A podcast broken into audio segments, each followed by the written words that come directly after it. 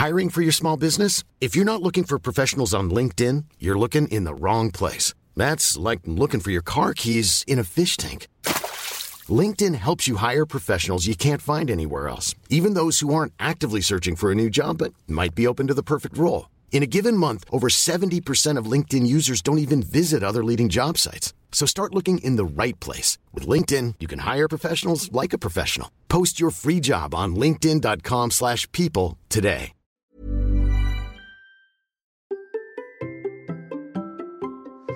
Et si nous courions tous les jours?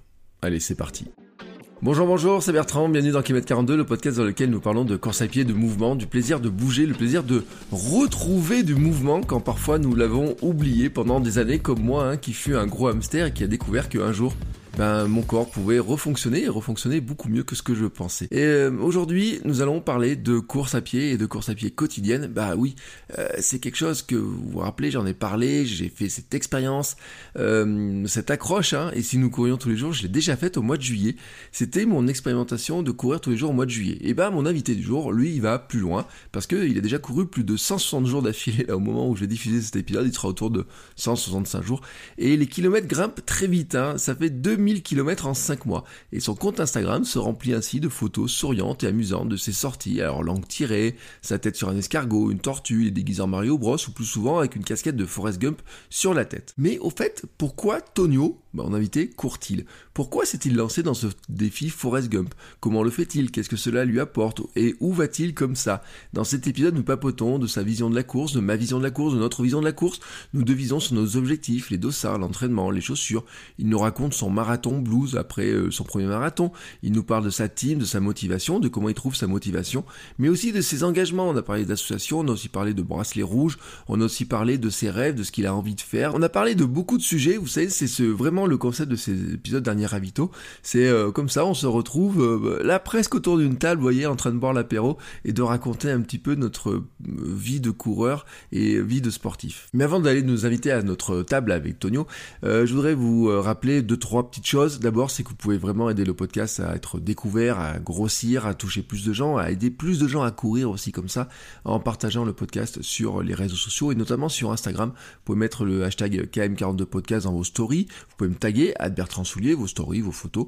Euh, vous savez que ça aide vraiment le podcast à être découvert, mais ça montre aussi aux gens autour de nous hein, quel plaisir on prend à courir et à aller savoir si on arrivait à les inciter eux aussi à bouger, à retrouver aussi ce plaisir.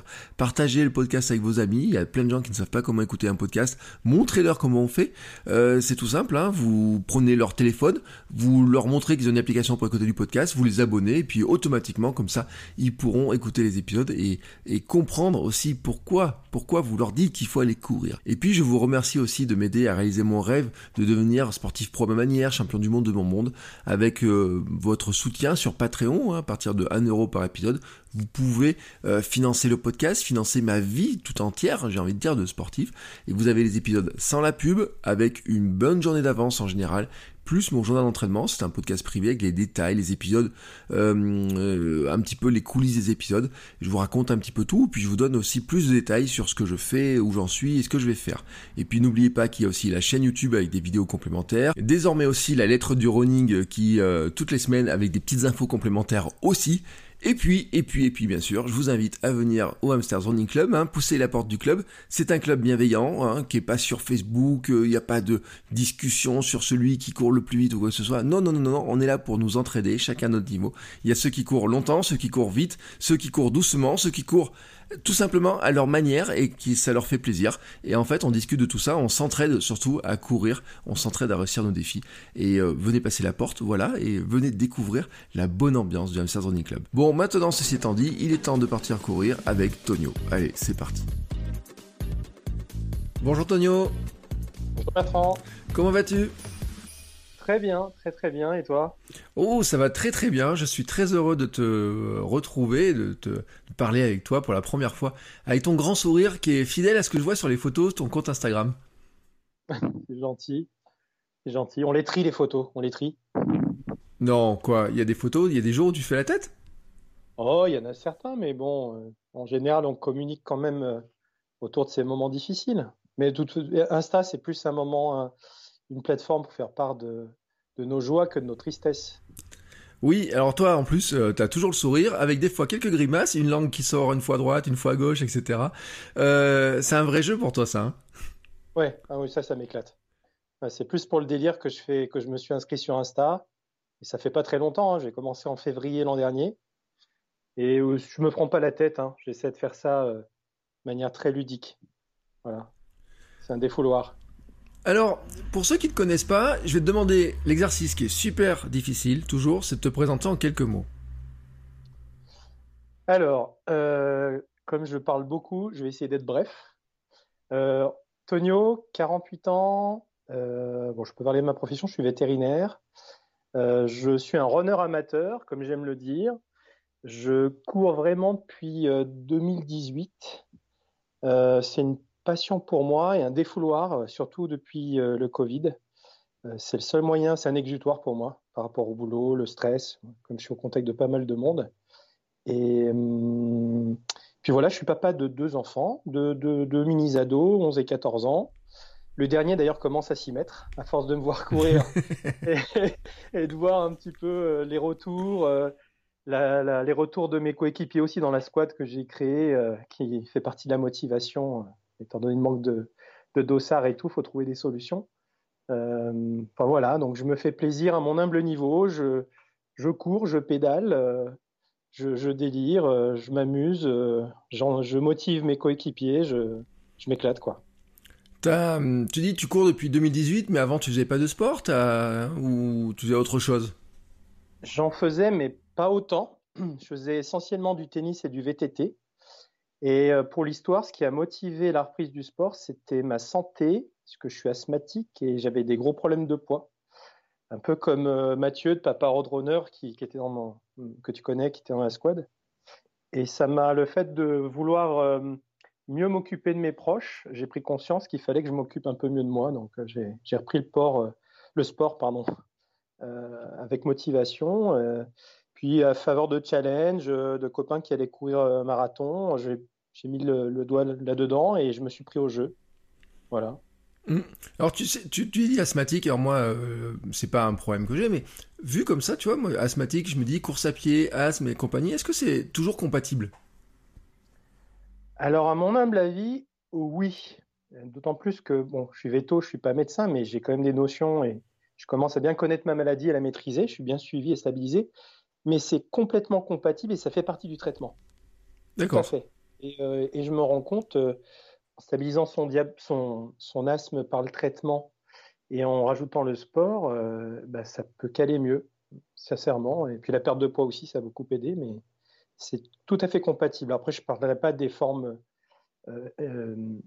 extrêmes ou les gens qui en souffrent très très régulièrement ou qui ont des problèmes de comorbidité, mais me concernant, ça fait partie du traitement. D'accord. Alors, il y a un truc que tu n'as pas dit dans ta présentation quand même, c'est que là, tu nous fais un peu le Forrest Gump. Euh, tu vas courir tous les jours. oui, tout à fait. Mais ça, ça fait partie en fait du de l'exutoire dont je te parlais là depuis euh, depuis euh, fin novembre 2020. en fait, c'est compliqué, mais je fais partie aussi d'une team dans pseudo ambassadeur pour une marque qui s'appelle Hugo, Hugo Sport, qui font des fringues super sympas. je motive chacun à les regarder. Euh, et puis, il y a eu un challenge euh, fin d'année dernière en distanciel, puisqu'on ne pouvait pas se réunir, qui était de, de, borner puis de faire des kilomètres. Et là, j'ai joué le jeu. Je courais à peu près 4-5 fois par semaine maxi, en, période de prépa et tout. Et, j'ai voulu euh, jouer le jeu puis borner jusqu'à passer à du bi-quotidien. Et puis, au début, c'était dur. Hein. Je t'avoue que euh, j'avais beaucoup de courbatures, euh, je buvais beaucoup de ceinture, je faisais des étirements, etc. Et puis tu te prends au jeu et ton organisme, ton corps s'habitue. Et je me suis rendu compte que c'était pas un problème de courir tous les jours. Et je me suis dit, bah, pourquoi pas continuer? Et avec euh, situation Covid, le manque de motivation par les dossards, ça a été ma façon à moi d'entretenir cette envie et de, de m'éclater. Voilà, tout simplement. Alors, tu dis, euh, c'est pas un problème de courir tous les jours. Euh, moi, je l'avais tenté sur le mois de juillet. Alors, j'avais constaté que c'était euh, aucun souci non plus, au niveau, en tout cas, physique, hein, qu'on s'habitue très bien. Est-ce que quand même tu t'es mis des... Alors, je sais pas si tu mets des limites, si tu t'es mis des petites règles du jeu, des choses comme ça, pour que... Pour pas tomber dans un épuisement potentiel, tu vois, dont on pourrait avoir peur? Bah, Les limites, avec le temps, parce que tu apprends à te connaître, c'est ça aussi l'intérêt de ce genre de challenge, c'est que tu apprends à connaître tes limites. Bon, déjà, pour l'instant, je croise les doigts, pas une blessure. Mm. Alors, j'étais sujet aux, déchirures, avant, euh, mais ça, c'est problème d'échauffement, etc. Mais du coup, tu apprends à te connaître. Tu... Le problème d'un possible surentraînement, tu le contournes en fait en adaptant tes allures. C'est-à-dire que tu fais pas ce genre de challenge en faisant du seuil ou du fractionné tous les jours. Pas possible. Donc, tu apprends à faire euh, du seuil, mais du seuil bas, euh, à courir en endurance fondamentale, et puis à alterner un peu plus facilement et à, surtout travailler avec, au feeling. Mm. Donc, il y a des jours où je vais courir euh, moins vite. ben, écoute, c'est comme ça. je vois si sur une sortie, je, peux accélérer un petit peu, mais je me prends pas la tête. Et j'essaie pas d'avoir des allures instagrammables, comme on dit. Parce que non, mais c'est vrai, c'est le gros souci. Je, vois avec mes coéquipiers dans la team, on a du mal à convaincre certains à faire de l'endurance fondamentale parce qu'ils se font chier à ces allures-là quand tu leur parles de leurs allures. Et puis, euh, et puis bon, bah, c'est moins vendeur euh, au niveau des réseaux euh, de dire que tu courais à 6 ou 6,30 du kilomètre plutôt que 5 ou 4,30 comme le font certains. Quoi. Donc, j'ai fait attention à ça. contrairement à ce qu'on peut croire, je fais moins attention à tout ce qui est tirement euh, nutrition, etc. qu'avant. Parce mhm. qu'avant, j'étais devenu un fou, hein. très passionné. C'est ma formation scientifique. quand je fais un truc, j'essaie de le faire à fond. Je suis vraiment mhm. passionné. Quand j'ai commencé à mettre le doigt dans les marathons, donc j'en ai couru trois, et j'ai tout lu. J'ai tout lu. J'ai après, je t'expliquerai si tu me le demandes, mais j'ai été aidé par un, par un coach euh, sur Internet qui est Greg Runner, qui est génial. Mhm. Euh, qui, euh, qui, a, un, qui a un, blog, qui communique beaucoup sur les réseaux sociaux. Et je, je, j'ai perdu le fil d'ailleurs de ce que je voulais te dire, mais j'ai, j'ai, j'ai essayé de, de, de, tout apprendre là-dessus pour, pour, me préparer. Mmh. Et voilà, ce que je voulais te dire, c'est que j'essayais de, de, travailler aussi tout ce qui était récup, la, la, la, cryo, j'en fais encore, mais les étirements, l'électro. Mmh. les cryo dans la piscine, hein, je te rassure, j'ai pas, j'ai pas une salle de cryo. Euh, je pas dans mon, fais pas dans mon congèle. Euh, ah, T'as pas un congèle sur ta terrasse, toi Parce qu'il y en a qui ont des congèles sur leur terrasse, qui se mettent dedans et tout. Hein. Sérieux Oui. tu rigoles non, non, mais je rigole pas. Alors, je vais donner deux exemples parce que je les ai en tête. Euh, le premier, c'est Thierry Casasnovas, donc je sais pas si t'as entendu parler. Tu sais, qui fait beaucoup de trucs sur l'alimentation, qui fait partie des, de, on va dire des influenceurs alimentation, je sais pas si on peut l'appeler ça. Et puis un autre personnage dont je parle très souvent, euh, dont j'ai perdu le nom, qui est euh, qui court pieds nus, tu sais, qui est un anglais dont je te retrouverai le nom tout à l'heure, mais euh, je n'arrive jamais à repérer son nom, et qui se trempe, alors il habite en Angleterre, euh, il court euh, pieds nus ou en très minimaliste, et en fait il a un congélateur sur, son, sur sa terrasse, euh, posé dessus, et puis des fois il va se tremper en plein hiver, il allait se tremper dans des espèces de, de, de petites mares, hein. mais lui il amène même ses gamins, tu vois, donc je sais pas si t'arrives à tremper tes ados dans ton congélateur, ou dans ta piscine pleine de glaçons, lui il y arrive. Ouais, c'est un anglais. ouais, puis tu vois, il est... alors lui, il a fait un truc, il a fait euh, l'équivalent de deux marathons par jour pieds nus l'an dernier, tu vois, dans un espèce de défi entre trois pics. Enfin, un truc dans le genre là. Bon, euh, mais je partagerai le lien parce que euh, ça, ça fait partie de, de genre de personnages qui qui font des trucs un peu fous comme ça, mais il a trouvé des sponsors pour l'accompagner, tu vois. Ça, c'est vraiment. Et puis il y a toute une partie, il le fait pieds nus. Ça, c'est fou, j'ai du respect. Hein. Quand j'envoie certains coups en marathon, quand j'ai fait mon premier marathon à Athènes, J'en voyais plein en sandales même, ou, des vrais sandales, mais genre euh, des, sandales grecques euh, à l'ancienne, euh, ou mm. pieds nus. Moi, j'ai un respect pour ces gens-là, c'est impressionnant. C'est... ils ont l'habitude, ils courent tout le temps, tout le, temps comme ça, quoi. Mais... Ouais, tu sais, je vais te dire un truc, je vais te faire une confidence parce qu'il y a personne qui le sait encore, juste ma femme. hier, j'ai commandé mes sandales de course. D'accord. Hier, tu as eu un invité qui, qui, était venu pour parler de ça, je crois. Et oui, c'est Elodie euh, qui, euh, qui, a fait un marathon en sandales et qui, euh, qui, qui, voulait faire un 24 heures même en sandales. On en avait parlé de ça et elle m'a convaincu. Puis alors dans le Hamster Zoning Club, on a quelques personnes aussi qui, ont passé le cap et qui ont constaté de toute façon qu'elle ça leur enlevait même des blessures, tu vois, de courir en minimaliste. Et euh, là, on est vraiment au plus minimaliste hein, du truc. Et ben hier, j'ai passé ma commande. Ça faisait longtemps, je regardais. Puis comme j'étais blessé avec l'opération et tout, je me suis dit, oh, j'ai le temps. Puis hier, j'ai dit, ah, j'en ai marre. Allez, je, tente le coup. Je vais marcher sur mes euh, sur mes cailloux. J'ai pris le modèle le plus minimaliste de tous en plus, tu vois, car carrément. J'ai dit, allez, allons jusqu'au bout. Euh, donc je testerai ça bientôt. Je pourrais faire bientôt un retour. Mais effectivement, j'ai même vu des gens qui ont fait l'UTMB en sandales. Ah oui, d'accord. Parce que en, sur route encore, je le conçois, mais alors en trail, c'est fou ça. Hein. Il faut avoir une bonne proprioception en tout cas. Euh, mais je pense que quand tu es à ce niveau-là, après, tu finis par la travailler euh, totalement différemment. Euh, tu finis aussi par avoir une lecture du terrain qui est totalement différente, en fait, je me suis rendu compte. Euh, là où tu pensais qu'avant il n'y avait pas de caillou, bah tu sais qu'il y a un caillou. parce que le caillou, il a toujours été là, mais ton pied, avant, il se posait dessus, maintenant, il se pose plus dessus. C'est le truc en Five Fingers, moi j'ai découvert ça. Et un jour, je m'étais fait mal au pied en prenant un caillou. Je dis, mais qu'est-ce qu'il fout là ce caillou? Puis il était tellement enfoncé depuis longtemps que il a toujours été là. C'est juste moi qui le voyais pas quand je passais dessus, même avec mes chaussures qui avait un centimètre de semelle, tu vois. Donc, euh, je pense qu'on s'adapte. D'accord. Bon, ben, on attend tes retours alors. Mais c'est bien que tu expérimentes pour nous. Ouais, mais l'adaptation du corps, en fait, c'est ce que tu fais toi en courant tous les jours finalement. C'est ce que tu te rends compte que tous les jours ton corps s'adapte. Oui, tu as raison. Non, mais c'est vrai. tout le monde me dit, mais t'es cassé les lendemains. Ben, en fait, non, avec le temps, si j'abuse pas, si je fais pas de gros écarts euh, d'un jour sur l'autre, bon, il m'arrive encore de faire des sorties longues. Comme, euh, comme je, le dis sur Internet, sur Insta, J'étais, euh, tu sais, bah, quand tu m'as contacté, je j'avais posté un petit, j'avais fait un post sur les 2000 km en 5 mois. Mm. Donc tu as une moyenne de 13 km par jour, un truc comme ça, avec un peu dénivelé en plus. Et tant que je ne fais pas trop d'écart, non, je, je, le vis plutôt bien. J'ai pas, t'as as des moments haut et bas, c'est normal, tu as des cycles hein, pour, mm. euh, sur la fatigue, faut faire avec.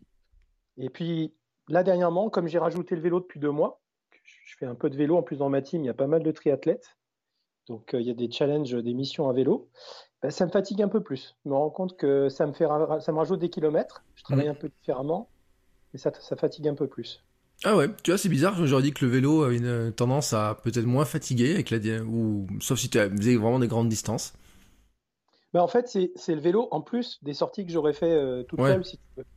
Donc tu, tu bornes un peu plus, c'est un sport porté, donc euh, entraînement croisé du bon parce que ça, fatigue moins au niveau musculaire, mais ça crée quand même une fatigue et tu le sens. En tout cas, j'ai senti la différence. Rajouter, euh, tu, bordes un peu moins, peut-être un peu moins euh, en courant. Hmm. Alors, j'ai quand même une question, c'est de me dire, euh, est-ce que tu as prévu de t'arrêter un jour ou est-ce que finalement tu te dis, tu ne donnes pas de limite sur ton défi quotidien? C'est les autres qui me challengent et qui me demandent aussi. Alors oui, je m'arrêterai. Pourquoi? Parce que j'ai des objectifs en fin d'année. Euh, j'ai la chance d'être encore inscrit pour deux marathons qui sont le marathon de Paris et de New York, qui ont lieu, hmm. je crois, à trois semaines d'intervalle. Alors la question, la grande question qu'on me pose, c'est Tonio, est-ce que tu te sens de faire les deux? Alors j'ai jusqu'à il y a peu de temps, je me disais non, pas possible, je vais privilégier New York parce que 50 euh, ans, ça fait un moment que j'ai le, ça. Enfin voilà, c'est mon rêve, c'est top quoi. Et puis là maintenant, en, voyant, en faisant ce challenge de courir tous les jours, en voyant les bornes que j'arrive à faire et en, posant, en parlant avec d'autres personnes et en écoutant ton podcast et d'autres et en, écoutant les expériences de chacun, j'ai l'impression que c'est pas irréalisable. Alors après, sans, sans, avoir les mêmes objectifs sur les deux marathons, euh, puisque le marathon de Paris est un peu plus roulant que celui de New York, mais pourquoi pas faire les deux, tu vois donc, euh, avec ces objectifs, donc en fin d'année, ce que je voulais t'expliquer, c'est que bah, je vais avoir une période de préparation spécifique à respecter si je veux faire les choses bien. Et je ne pourrais pas continuer de courir comme ça. Il euh, faudra que je respecte des phases de repos et avoir un cycle de prépa classique. Quoi. Donc, euh, je pense là d'ici cet été, on verra. fin, juin, début juillet. Oui, parce que je te pose cette question parce que je suis sur, sur Insta aussi un coureur qui s'appelle Ella Sidibé en ce moment, lui, il s'est lancé dans la traversée des États-Unis en courant, tu vois. Vraiment, la Forrest Gump. Il a pas la casquette, mais il, court euh, comme ça tous les tous les jours euh, pour traverser. Mais lui, en fait, euh, eh ben, tu vois, on va pas tomber très loin de son anniversaire de, coureur quotidien. Euh, je vais te donner le nombre de jours, parce que je les ai calculés. Ça fait 1453 jours qu'il court tous les jours. Et en fait, il a commencé à courir tous les jours le 15 mai 2017. Il y a 4 ans. Et c'est une date qui correspond à quoi pour lui? C'est une date euh, importante je, je sais pas, ce jour-là, il s'est dit qu'il allait courir. Je crois qu'au début, il s'est dit je vais courir tous les jours pendant euh, 100 jours, un truc comme ça. Il s'est dit je dois aller courir au minimum 10 minutes par jour. Et là maintenant il traverse les États-Unis en courant euh, avec sa femme dans le camping-car et des gros sponsors, hein, parce qu'il y, a des sponsors, des marques de vêtements qui sont derrière, etc. Euh, je crois que ça fait quand même 60 jours hein, qu'il est parti. Si je te dis pas euh, de bêtises, ou 30, non 30 jours, 60 jours, je sais plus euh, combien de temps. Euh, ça fait quand même un bon paquet de un bon paquet de distance, mais il a toujours le sourire, tu vois, il est comme toi, il a le sourire et tout. Euh, il en est à 1225 miles, tu vois. Euh, Depuis 30 jours, c'est ça? Euh, attends, je suis en train de chercher euh, que je me plante pas. Alors attends, 30D, 6000, 1225 miles. Ouais, c'est ça. Euh, Ouais. 30 jours en avril. Ouais, un truc dans le genre là, tu vois. Je sais pas combien de, temps la traversée fait exactement. Euh, je sais pas que, sur combien de temps il est parti. Mais, tu vois, lui, ça fait 4 ans qu'il court tous les jours. Où ça? Moi, je suis, un, je suis un petit joueur à côté. Oui. Alors, tu sais, j'avais cité dans, euh, dans l'épisode sur lequel j'expliquais ça, il y a même un Américain qui court lui tous les jours, mais depuis 30 ans, hein, euh, et qui est connu, qui est en Floride, il a eu un, il a une dérogation spéciale du maire pour avoir le droit de courir pendant le Covid, alors que personne n'a le droit de courir, pour pas qu'il brise le, le cycle, mais ça fait, euh, oui, je, crois 30 ans, tu vois, il a fait l'objet de documentaires, etc. Donc, tu vois, t'as, t'as de la marge encore. Ouais, ouais. J'en ai vu un autre sur Insta qui, qui en était à 700 jours et qui le faisait de manière intensive aussi. Mm. C'est- marrant. Je pense que le Covid, tu vois, cette situation particulière qu'on vit actuellement, ont motivé de plus en plus ce genre de challenge, Euh, surtout en l'absence de courses, etc. euh, les gens ont eu besoin de se trouver des, des challenges, euh, des auto-challenges pour, pour, pour continuer. Donc, c'est Ouais. plutôt sympa, tant que ça reste sain et que, que le corps suit, hein, qu'on se blesse pas. Et puis tu vois, j'ai mis dans ma newsletter du jour un exemple d'un Canadien qui lui a fait euh, 9000 km en 2020 euh, à cause du virus hein, en partie. Euh, ça fait une moyenne de 25 km par jour. Ouais, tu te rends compte? Impressionnant. C'est le double de ce que je fais. Ouais, ouais, c'est fou, hein. Et alors, ce qu'il expliquait, et en fait, et c'est là où tu vois le Covid qui est, qui est intéressant, et en fait, il disait qu'il avait prévu de mettre 5 marathons euh, sur son année de- 2020. Bon, lui, il est court en 3 heures, hein, le marathon, donc il est pas en mode tortue non plus. Euh, et en fait, euh, il s'est retrouvé à préparer, et il s'est retrouvé avec 4000 km au compteur au mois de juin. Tu vois Et puis il s'est dit, bon, bah maintenant, euh, si je pouvais aller jusqu'à 8000, je vais pousser. Et puis il s'est rendu compte qu'à la fin, en fait, euh, il les avait encore dépassés. Et que le 13 décembre, il avait fait 8000. Et donc il s'est dit, bon, allez, et si je faisais 9000 pour voir ce qui se passait? Oh. Donc, euh, en 17 jours, il a fait 1000 km. Ouais, Ah. voilà. Donc il s'est, il s'est fait des doses de, euh, il s'est fait des marathons tous les jours. Tu vois, il s'est fait des trucs comme ça, dans, vraiment pour aller pousser au plus loin. Et il le dit qu'en fait, hein, c'était vraiment parce que euh, tout était fermé. Et donc en fait, c'était, euh, c'était une sorte de décompression, tu vois. Je mettrai le lien aussi, bien sûr, sur le, sur le blog pour, pour parler de ça, mais que c'est vraiment lui la conséquence aussi, tu vois, de que, qu'il n'y ait plus rien avec le Covid en fait. Ah, mais moi, c'est vraiment ce qui m'a. Et, et d'ailleurs, ma famille autour de moi me motive à continuer parce qu'ils savent très bien que. D'ailleurs, je redoute un peu la fin. hein. Je... Pour avoir connu le, blues post-marathon quand j'ai couru le premier, j'ai pas compris ce qui m'était arrivé d'ailleurs. Mm. Ça, ça te surprend hein, quand tu le sais pas, ça fait drôle. hein. Mais je, je crains le blues post-challenge Forrest Gump. Euh, là, il faut anticiper, il faut... Enfin, faut, faut pas que je fasse attention euh, à, à maintenir un minimum, à faire d'autres choses parce que ça va faire drôle, quoi. Ouais. Et euh, comment tu l'as vécu alors toi ce syndrome? Parce que moi je l'ai connu le syndrome euh, post-marathon aussi. Euh, tu l'as vécu comment toi? Bah écoute, moi c'était après mon premier. Comment je l'ai vécu? Bah, écoute, j'ai pas vraiment mis le doigt dessus au début. c'était une période particulière. C'était en fait mon premier marathon, c'est celui d'Athènes. Je l'avais fait en 2019. Ouais, c'est ça. Celui 2019. Oh, c'est sympa pour commencer, hein, le marathon d'Athènes. Mm, C'est ouais, c'est beau. qui m'a donné le challenge, hein, un marathon historique, donc premier marathon. Euh, bah écoute, euh, j'avais la prépa rég- sérieusement, donc euh, j'avais lu qu'il fallait s'arrêter à l'époque euh, 15 jours après le marathon, surtout quand tu es novice. Et je m'en suis rendu compte parce que je devenais irritable, mon entourage me, me supportait de moins en moins.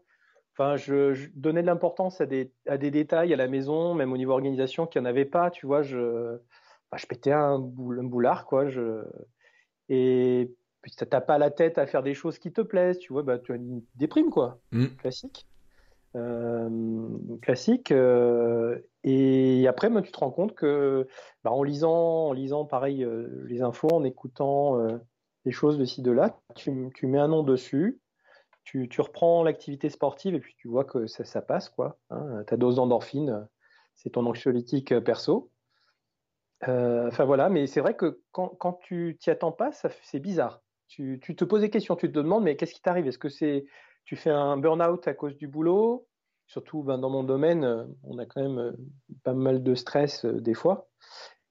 tu fais un burn-out ou tu, des fois tu remets en, en, cause certaines choses au niveau familial qui n'ont aucun, aucun rapport. Hein. C'est est-ce que je suis bien toujours avec la personne avec laquelle je vis Tu vois, des trucs comme ça, des trucs cons. Mais non, mais vraiment, hein, c'est des questions cons qu'on se pose. Mais hum, voilà, c'est surprenant. Et comment tu t'en es remis alors? C'est te dis bon allez, je vais recourir et puis voilà.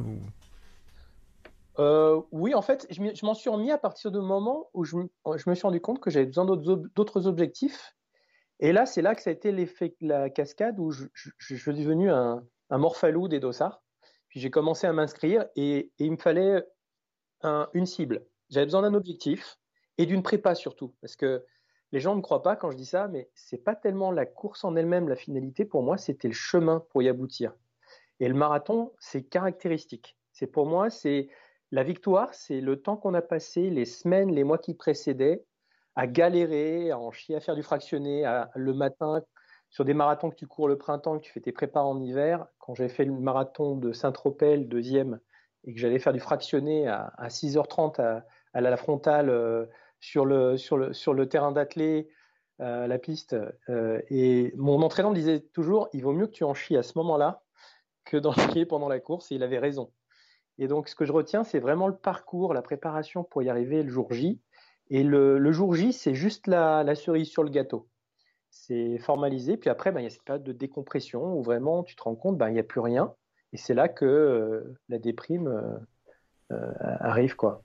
Mais tu sais, les anciens coureurs, au départ du marathon de Paris, j'avais entendu ces deux anciens, je ne sais pas comment ils avaient fait de marathon, mais ils avaient dit ça à un, petit jeune qui était à côté de moi, il a dit Oh écoute, de toute façon, là maintenant on va chercher la cerise. C'est ce qu'ils avaient dit au départ du marathon de Paris. Tu vois, sur le coup, c'est vrai que ce sentiment de dire, bah, finalement, le, la, course qui se passe bien, c'est l'aboutissement de, de, préparation. Alors, je sais pas combien de temps de semaines de préparation tu étais parti, toi, au départ? Oh, j'avais, euh, Alors, le premier, figure-toi que j'avais fait ça à l'arrache. J'avais, j'avais, euh, j'avais, en fait, j'avais lu des bouquins, dont un bouquin euh, qui s'appelle ma, ma, leçon de course, je crois, de, l'ancien entraîneur de Johan Dinis, mmh. qui est un bouquin qui est super. Pour tous nos vies, je le recommande parce qu'il est, il est axé sur le feeling les sensations, le souffle, et pas du tout sur le suivi de cardio, etc. Et donc, il est très abordable, il est très complet, il y a tous les exercices, les étirements, la préparation physique générale. Et donc, je m'étais inspiré sur tout ce, bouquin-là, et je crois qu'il y avait un plan sur 12 semaines, classiquement.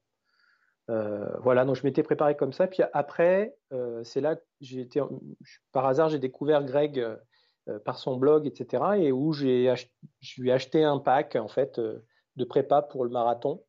Et, là, la, préparation était un petit peu plus adaptée. Il m'a fait faire le test VMA, etc. Euh, j'avais fait un test à l'effort avant le premier marathon, donc ça me donnait aussi une idée un petit peu de mes capacités, même si c'était qu'à vélo.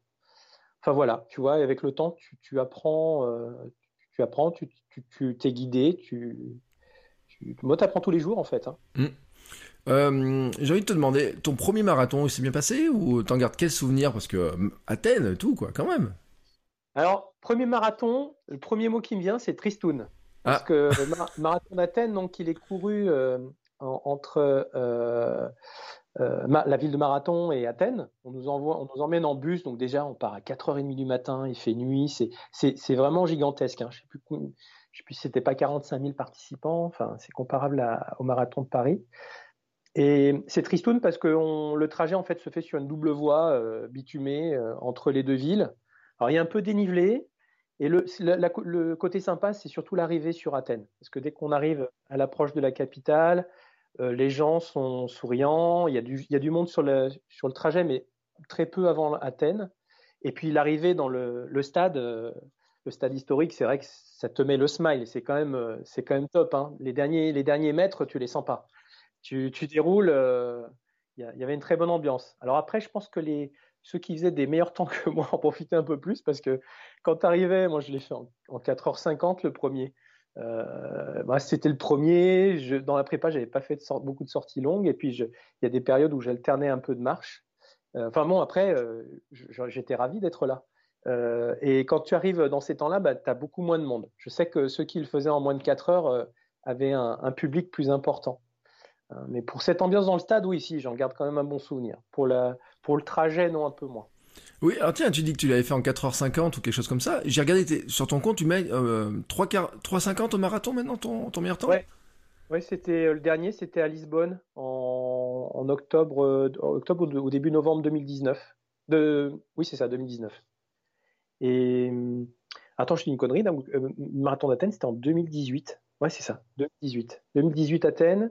Mars 2019, j'avais fait Saint-Tropez. Et fin 2019, j'avais fait Lisbonne. Euh, était prévu après euh, Paris et New York. Voilà. Donc 3h, 3h51 euh, à, à, Lisbonne et je crois que j'avais fait 4h02 à Saint-Tropez, enfin 2 minutes. alors, comment tu comment tu, tu, expliques cette, ce progrès en fait Parce que tu gagnes une heure. Alors, ben, déjà par un entraînement plus rigoureux et mieux adapté à, à mon cas. Euh, perso, puisque la différence, ça a été que bah, il y a eu euh, il y a eu Greg euh, qui est arrivé après mon premier marathon, hein, que j'ai fait un peu de façon autodidacte. Et j'ai continué à perdre du poids. Donc ça, c'est pas anodin, puisque je suis quand même passé. avant, si tu veux, j'étais à 108 kg plus haut. Je suis descendu, descendu jusqu'à 88 kg à Lisbonne. Là, je suis autour de 90. Et ça, ça joue quand même beaucoup sur, sur la, prépa puis la qualité de ta course. Et, voilà, euh, simplement. Euh, et puis avec le temps, je me rends compte que pendant, tu, cumules une expérience, tu t'intéresses à différents domaines de, la, de ton entraînement. Avant, je privilégiais pas trop les étirements, etc. Puis je me suis rendu compte à un moment donné que ça avait un intérêt, surtout que je suis pas souple du tout. Ah, toi aussi. Ah ouais, bienvenue au club. Euh, le, soir à froid, c'est devenu un rituel. Alors j'en fais moins en ce moment, mais je me rends compte avec le vélo que j'en ai besoin, donc j'en ai encore fait il y a deux jours. Le soir à froid, je vais me faire une séance d'étirement. Euh, et ça, c'est quelque chose que je faisais pas au début. Euh, ma femme qui est kiné, j'ai de la chance, mais bon, il faut que je le pleure pour euh, le kiné-ostéo. je sais, c'est comme ça. C'est les cordonniers moins bien chaussés. Qu'est-ce que tu veux À la maison, mes, mes, chiens me regardent aussi en larmoyant des fois. Non, je m'en occupe. et, grâce à elle, elle m'avait offert un appareil d'électro, donc je m'y suis mis. Ça, ça aide quand même pas mal. Euh, la cryo, ben, des, derniers temps, ben, la piscine, elle est un peu froide, mais je vais, je vais y tremper les jambes après une sortie longue. C'est appréciable. Tu te rends mmh. compte que le lendemain, euh, euh, surtout avant où je courais moins, tu te rendais compte un petit peu la différence. Et donc, avec le temps, tu, affines certaines parties de ta préparation, que ce soit la nourriture aussi, très important. moi, j'aime bien utiliser les produits chez Oversteam. Ils ont des très bons produits au niveau, au niveau boisson de récupération. Euh, donc, euh, je sais que de, bah, complémenter euh, ton alimentation avec les acides aminés, les protéines, les vitamines qu'il faut, tu as une récupération qui est de meilleure qualité. Il n'y a pas de secret miracle, il a pas de miracle, hein, mais tu fais attention. la nourriture aussi, alors ça, je me suis calmé avec le challenge. Maintenant, je me fais même plaisir. à la maison, ils en reviennent pas. Je mange comme avant. Mmh. et puis, mon poids est stable, donc tant mieux. mais avant, j'étais, je faisais. D'ailleurs, c'était un peu excessif. Hein, j'étais devenu un petit peu, euh, j'étais passé dans l'excès, je, faisais vraiment attention à ce que je mangeais, j'évitais tous les sucres euh, industriels, euh, enfin bon, j'optimisais, on va dire. Donc tout ça, ça explique un petit peu l'évolution de mes résultats. J'avais même envie, tu vois, de je visais un petit peu 3,30 à New York. Mm. J'en suis encore loin. mais... Ouais, puis je sais pas si d'après les retours que j'ai eu, si c'est le bon marathon à New York pour viser un 3,30 en fait. je suis d'accord avec toi. C'est plus, euh, plus Paris. Euh, New York, les sons que j'en ai, hein, quand tu t'en parles avec ceux qui l'ont fait, euh, les passages de pont, ça te casse les jambes c'est pas mal quoi. Oui, puis Tom Runner, euh, bah, qui est Hugo aussi, hein, donc euh, mais je crois que c'est lui qui m'a parlé de toi. Tu sais, je te disais tiens, euh, quelqu'un, euh, je ah, crois que c'est lui. Et il m'a dit qu'en plus il avait zigzagué, qu'il y avait les gens qui applaudissent, qu'il y a l'ambiance, etc. Que tu fais plus de distance, qu'il y a les ponts, qu'il y a tout un tas de trucs qui fait que il est réputé dur, il est pas roulant, alors que Paris, bon, Paris, il y a une ou deux montées, puis un, bois de Boulogne qui est interminable, mais il est plat le bois de Boulogne. Mais la montée qui est avant, elle est un peu pénible. Hein, il y a deux trois petites montées qui sont un peu pénibles, mais c'est relativement roulant, alors que New York l'est pas du tout. Bah écoute, pour l'instant, euh, quelque part, j'ai fait que des marathons qui n'étaient pas roulants. Parce que Athènes, je crois qu'il y a 300 et quelques mètres euh, de D+. Bon, c'est pas énorme, hein, mais quand tu as l'habitude de faire que du plat. Euh, Saint-Trope, il, y a un col à Saint-Tropez, on arrivé sur la Croix-Valmer, c'est un peu du même genre, autour de 400. Donc, et Lisbonne, pareil, il y avait une montée dès le départ là. Ils sont, vaches. Là, ça grimpait dès le début. mais en fait, ce qui est important, je pense, dans une préparation marathon, c'est de varier les entraînements et puis de faire aussi un petit peu de, côte et puis de trail. C'est pas mal. Euh, parce que ça te prépare à ce genre de parcours. Euh, n'y a, rien d'irréalisable, mais c'est vrai que quelqu'un qui fait que du plat toute l'année et qui participe à un marathon comme ça, si euh, le dénivelé important se retrouve autour des 30 km comme à, Saint-Tropez, ça fait mal. Hein. Mm. C'est peut être difficile. Alors, il semblerait, tu vois, je viens de faire une recherche rapide, que le marathon de New York est 524 mètres de dénivelé, en fait. Sérieux? J'aurais jamais dit. 524 524, ouais. C'est ce que, tu vois, je viens de chercher en, vitesse, là. Euh, a priori, le marathon euh, en 2019 avait 524 mètres de dénivelé. Euh, donc euh, oui, ça fait quand même. Alors c'est sûr que sur la distance, ça paraît pas comme ça. Il y a de part des, des, des, des cotes très élevées ou quoi que ce soit. Mais quoi que les ponts, la répétition, je pense qu'au bout d'un moment, t'en as, peut-être marre, quoi. Puis après, tu sais ce qu'on dit, on rajoute c'est 1 km pour 100 mètres de dénivelé, donc c'est comme si tu faisais un 47 km au lieu de 42. Ouais. Un truc comme ça. Mm. Ouais, mais non, mais je pensais pas autant, tu vois. Je, je pensais pas autant. Ouais, ouais, non, mais c'est vrai qu'il est réputé euh, comme ça. Hein, c'est pas le, c'est pas le celui qui est vraiment le plus roulant de tous. Euh, bon, ça n'empêche pas que les, les, premiers ils avancent dessus, mais tu vois le temps, euh, c'est des 2h08, des choses comme ça. Tu vois, chez les hommes, on n'est pas sur, euh, c'est pas Berlin quoi. Où Berlin, il est réputé comme étant plat quoi. Mm. Ouais, ouais. Ça, les copains, les copains qui courent beaucoup plus que moi me parlent souvent de Berlin ou alors dans les Pays-Bas, le plat pays aussi. Où il y a des, parcours très roulants. Après, ce que j'essaie avec les marathons, je m'en suis rendu compte là après Athènes, c'est j'essaie d'associer l'organisation de, mes dossards euh, pour passer des bons moments en famille. ou, voyager avec ma, femme, partir des fois même en couple. le dernier à Lisbonne, bah, elle m'avait accompagné. Elle qui court jamais, je l'avais inscrite. Ils organisent, figure un pseudo semi-marathon qui fait 8 km. voilà, ça s'appelle semi-marathon, un méga marathon. Et elle s'est éclatée parce qu'en fait là-bas, je sais pas si tu connais Lisbonne, mais tu as un grand pont. Le, ouais. il y a peu de temps le plus grand pont, long pont d'Europe, le mm. pont Vasco da Gama. Et ils font partir du milieu du pont. Mm. Donc euh, le départ est au milieu du pont, puis après tu rejoins la, la cité internationale, euh, c'est très joli.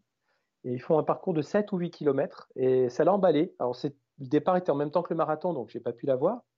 Mais du coup, ça l'a motivé, le, fait d'avoir un dossard, euh, un, maillot, euh, le cadre et tout, c'était sympa.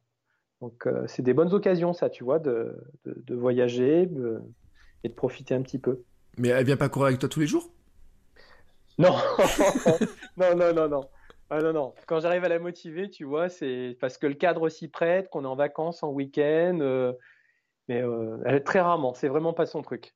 Vraiment pas. Euh, pour me faire plaisir et euh, enfin bon, j'essaie de la, rassurer, tu vois, c'est toujours pareil. Euh.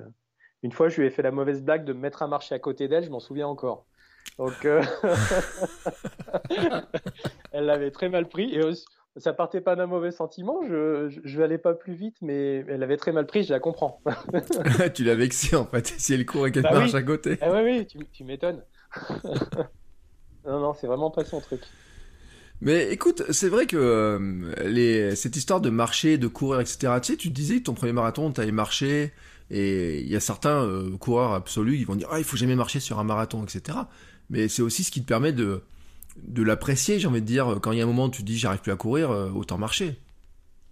Ah, je suis d'accord avec toi. De toute façon, même quand tu commences à courir, hein, il faut, faut accepter et être, faire preuve d'humilité, puis tolérer d'avoir des moments de, de mou. Et vaut mieux marcher puis et, enchaîner euh, marche-course que, de rien faire. De toute façon, c'est toujours pareil. Hein. Euh, non, non. Moi, ça me choquait pas. Il y, en a beaucoup hein, quand on regarde euh, sur les marathons auxquels j'ai participé. On a beaucoup qui font ça. Ça dépend tellement de ton état de forme le jour de la course, euh, ta prépa. Non, non, faut pas. Enfin, moi, je le dénigre pas ce côté-là. C'est ça, c'est. Je, je, suis pas un extrémiste de la course. Hein. Le plaisir avant tout, le challenge quand même. C'est quand même. J'aime bien aussi me challenger. Hein, je t'avoue. Hein. Je l'apprends aussi avec la, team que j'ai créé là, par Internet. Mais euh, euh, non, c'est pas gênant de marcher, de, courir et marcher. Comment tu, euh, comme tu cours tous les jours, il y a quand même une question que je me pose, c'est sur tes parcours, est-ce que tu arrives à mettre de la variété? Est-ce que tu changes? Est-ce que des, des, je sais pas, est-ce que tu prévois ça à l'avance? Est-ce que tu fais ça au hasard? Comment tu prévois un peu tes parcours? Bonne question. Euh, les parcours que je prévois, c'est essentiellement les sorties longues euh, quand j'en fais. Euh, parce que bah, pour justement pour varier, j'essaie de, de, trouver des tracés un peu différents, de regarder des fois sur Google Maps euh, par où je peux passer pour, pour changer la route habituelle. Moi, j'ai un flic à la maison, c'est ma femme qui me surveille parce que dès que je pars, j'ai une alerte. Elle, sait déjà quand je pars et où je vais. Et quand je suis sur la nationale, parce qu'il y a des coins qui mmh. craignent un peu, elle m'envoie un message en mettant je t'ai vu. Donc j'essaie d'éviter, tu vois, je zigzag, je prends les petites départementales. Des fois, j'ai pas le choix, je prends la route euh, principale, mais donc je m'organise pour varier un petit peu, même si les points de départ et d'arrivée bah, sont toujours les mêmes. Hein, euh. donc dans, la variation, bah, j'essaie de faire des départs aussi du boulot. Euh, surtout que là où je suis, j'ai des coins quand même assez sympas avec des forêts aux alentours. on a un rocher qui est magnifique. Euh, donc j'essaie d'explorer ces coins-là. Donc il y a des coins que je connaissais pas, que je découvre à pied. J'ai plaisir à y retourner. Euh, puis je discute avec d'autres personnes. Euh, il y a une part de, une part préparation, mais surtout les sorties longues, et puis une part de hasard. Mais après, l'essentiel, c'est souvent des trajets que je connais déjà. toi, en faisant ce type de challenge, quelque part, c'est bête à dire, mais tu tombes un petit peu dans un automatisme. Il y a, mm. certains trajets, voilà, tu te lèves, tu, ne te poses pas de questions, tu te choses, tu t'es prêt, pof, tu pars, euh, et tu, tu, refais, tu refais euh, quand même régulièrement un petit peu les mêmes trajets. Mais bon, ça, ça, va, ça me, ça me déçoit pas encore, j'en suis pas dégoûté. Est-ce qu'il y a un matin, quand même, un jour où tu t'es, euh, dis non, aujourd'hui je vais pas, puis finalement tu es quand même allé? Oh oui, oh oui, oui, ça arrive ça. Euh, les, souvenirs que j'ai dernièrement, c'était quand il y avait eu les changements d'heure, tu sais. Mm. Ça avait été difficile là.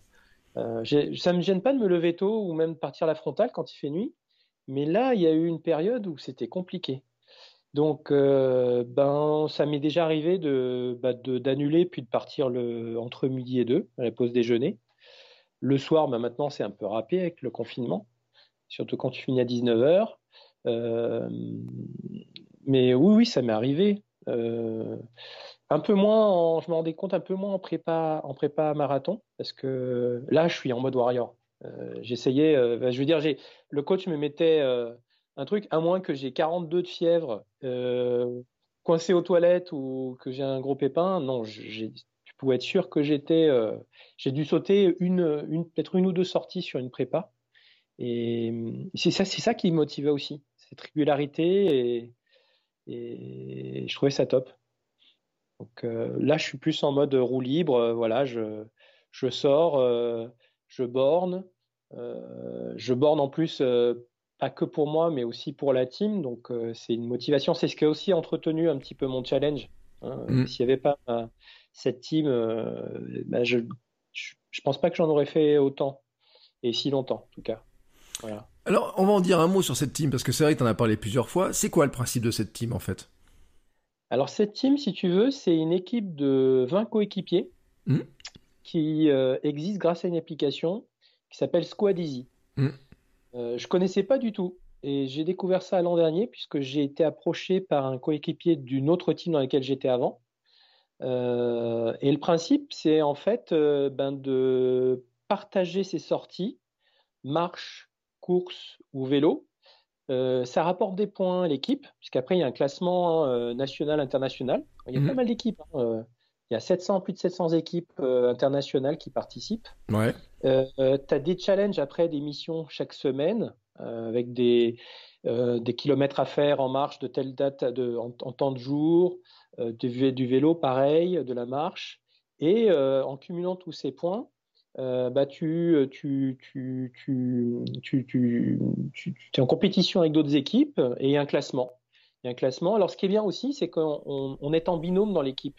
Mmh. Et tu as, as, des boosts que tu distribues, en fait, toutes les 24 heures, à ton binôme ou à d'autres coéquipiers si ton binôme ne sort pas. Et ça, c'est génial parce que quand tu manques de motivation, que tu te lèves le matin, tu as dit aux copains, aujourd'hui, je vais faire une sortie vélo et course, il fait mauvais, tu as mal aux jambes, euh, tu n'es pas motivé, et eh ben, le fait de savoir que tu en as d'autres qui, qui comptent sur toi, euh, que tu as des boosts, euh, ça te motive et ça te met un coup de pied au cul. Et, franchement, tu as envie de sortir. Euh, et, ça, c'est top. Donc, c'est vraiment une, une motivation euh, de tous les jours. Ça, c'est génial pour ça. D'accord. Et, euh, et, après, donc, tu me dis, il y a un classement de quoi? Des différentes équipes? Il y a des. Ouais. Tu as un classement en interne et puis tu as un mmh. classement des différentes équipes entre elles. Donc après, ça se tire la bourre et c'est c'est sympa. C'est vrai que tu vois plein d'équipes. Hein. Il y a des, équipes de Russes, euh, euh, il y a pas mal d'équipes françaises, euh, espagnoles. Mmh. Je me rends pas compte de la, de la variété des, des, nationalités là-dedans, parce que tu as des équipes mixtes aussi. Mais quand je fais le bilan des classements à la fin du mois, la dernière fois, il y avait 702 équipes qui étaient, qui étaient inscrites. Mmh. Donc, on est assez nombreux c'est pas mal. Ouais, ils annoncent, attends, 300 000 utilisateurs dans 96 pays. Tu vois, je, me suis branché sur le site pour regarder. Alors ça, oui, parce qu'en fait, si j'ai bien compris, les créateurs de cette appli, euh, parce que moi, nous, on utilise un logiciel qui est libre de droit, hein, qui est gratuit pour les particuliers. Mais en fait, ils avaient une motivation à proposer un service aux entreprises, comme c'est à la mode, de coaching, pour, euh, bah, faire euh, évoluer le, les, les, cohérences d'équipe, la motivation au sein des entreprises. Et donc, je ne sais pas s'ils tiennent compte euh, d'une possible euh, activité professionnelle à côté ou pas. Je ne sais pas si ça concerne juste l'application mmh. grand public. Ouais, c'est vrai que sur le site, après, on voit un peu les, toute la notion entreprise, etc. Mais c'est vrai que c'est intéressant parce que fait partie, tu vois, nous, euh, dans les Hamsters Running Club, dans la communauté, on se pose des questions, euh, d'avoir, d'avoir des équipes, tu vois, d'avoir même des, des challenges solidaires, tu vois. Donc c'est vrai que fait partie aussi d'une motivation qui est intéressante. Carrément. Et puis après, rien ne t'empêche, euh, en interne, en plus des challenges et des missions qui sont données par Squad Easy, de, bah, de, faire des, de faire des petits challenges. Là, tiens, j'ai une, idée là qui m'a été inspirée par quelqu'un sur Insta. C'est que je me suis trouvé une petite mascotte pour l'équipe. J'ai acheté un petit doudou, une peluche que notre, euh, on, on, a un logo sur, sur l'appli qui est qui qui, qui, qui, euh, qui, est pas le même que la mascotte, mais bon, pour t'expliquer, on, on, on s'est entiché de l'image du dromadaire bleu, si tu veux. Ouais. J'ai trouvé une mascotte qui le représentait et je vais organiser, j'ai récupéré les coordonnées de tous mes, de mes 20 coéquipiers et mhm. de, je suis en relation avec une autre équipe et on va faire un tour de France de la mascotte. Donc l'idée, ça va être de se passer cette mascotte et celle de l'autre équipe en relais entre nous mmh. pour euh, borner et puis créer un maillage, euh, se rencontrer, puisqu'on est un petit peu d'un peu partout en France. Euh, c'est ça qui est sympa aussi. De se rencontrer en personne ou grâce, à, grâce à la poste, de se faire passer le, le, la mascotte en faisant des relais et en bornant. Donc c'est pas mal. ouais c'est une bonne motivation, ça, c'est sympa. Mm. Euh, je te demande pas si le dromadaire bleu, c'est l'animal qui court le plus longtemps. Enfin, toi qui es vétérinaire, tu, as peut-être une idée, mais. C'est très endurant, le dromadaire. ça peut aller très vite. Pas longtemps, mais ça peut aller vite. Et non, je ne soigne pas le dromadaire, je t'avouerai. Mais, euh, mais c'est endurant, ouais. C'est endurant. Donc ça correspond bien, je veux dire, à une, à une team endurante. Oui, oui, les, les, les, les coéquipiers aiment bien cette image. Alors, il faudra peut-être que je change le logo d'ailleurs, parce qu'on a mis un, logo rigolo de genre Bioman Force Bleue euh, sur la team, mais le dromadaire collerait un petit peu mieux. Il faut que je réfléchisse. On doit faire des maillots aussi, donc ça sera peut-être l'occasion de changer le logo. Euh, tu disais donc, euh, cette année, tu as deux objectifs. finalement, c'est ce marathon de Paris, 17 octobre, hein, je crois, dans, à peu près, hein, c'est dans cette zone-là. Oui, il me semble. New York, trois semaines après. Ouais. Euh, est-ce que tu as d'autres. Euh, après, est-ce que tu sais déjà sur quoi tu vas aller ensuite Ou est-ce que finalement tu, tu vois un peu euh, au jour le jour après? Bah, En général, après Athènes, j'avais pris l'habitude de prendre deux dates de marathon par année. C'est pour ça que j'avais programmé Saint-Tropez et, Paris. j'avais déjà pris l'option sur, New York l'année d'après et je devais trouver un marathon de printemps. Alors, je trouve que le marathon, c'est une distance qui me plaît bien. Euh, franchement, j'ai couru des 10, des semis. Je les cours dans les prépas, mais ce pas les distances sur lesquelles je m'éclate le plus. Euh, c'est vraiment le marathon. Euh, de par là, je pense que c'est cette préparation spécifique différente qui fait que ça me plaît vraiment. Et après, les questions que je me posais, ben, je je fais aussi un petit peu de trail, un peu moins en ce moment, parce que question préparation, temps, etc., plus facile de borner sur du plat là où je suis. Euh, mais euh, le trail, ça m'attire beaucoup, j'aime beaucoup. Et hum, faire euh, des petits ultras ou sur Annecy, moi je suis en plus originaire de Savoie, au départ je suis chambérien. Donc il y a des, choses sympas à faire sur des distances équivalentes au marathon avec du dénivelé. Donc pourquoi pas? Après bon, tu, rêves quand tu entends les gens parler de la diagonale des fous, etc. Bon, c'est encore un autre niveau. Mais euh, je fais rigoler mon entourage et mes proches, mais un jour, c'est un truc qui m'éclaterait. Euh, franchement, ça m'éclaterait de le faire, ça, ce serait top. Euh, bon, c'est pas quelque chose que tu, tu, tu prévois, tu improvises au dernier moment, mais tu, peux raisonnablement, à l'échelle de 1 à 2 ans, te mettre ce type d'objectif et puis te donner les moyens d'y de, d'y participer en tout cas. De le finir, on verra, mais d'y participer, certainement. Ah bah écoute, alors si t'as écouté les épisodes précédents, euh, notamment avec Pascal euh, euh, lui il dira que tout le monde peut le faire, qu'on peut le finir, etc. Qu'il a amené tous les gens, même des gens qui couraient pas avant, il les a amenés euh, à la fin. Hein. Alors bien sûr, ça se fait pas en trois jours, il y a un certain volume, mais que finalement cette histoire d'endurance mentale, de courir très régulièrement, etc. C'est ce qu'il faut comme ingrédient pour arriver à faire ce type de course. Bah parce qu'en fait, il faut travailler ta résistance, ta résilience c'est quand on me demande d'ailleurs par rapport à mon challenge Forrest Gump, c'est ça que je réponds. C'est que j'ai vraiment l'impression, j'ai pu travailler comme ça ma résistance musculaire, euh, ma tolérance à la fatigue, euh, ma tolérance mentale à l'effort, la résilience. Euh, franchement, non, mais ça, ça, a beaucoup joué. Donc je pense qu'il a raison. borner, ça aide. De toute façon, il n'y a pas de secret. Hein. Tu ne peux, pas, tu peux pas préparer des distances comme ça sans, sans, sans courir régulièrement. Et puis, Pascal, hein, c'est ça? Oui, Pascal, oui.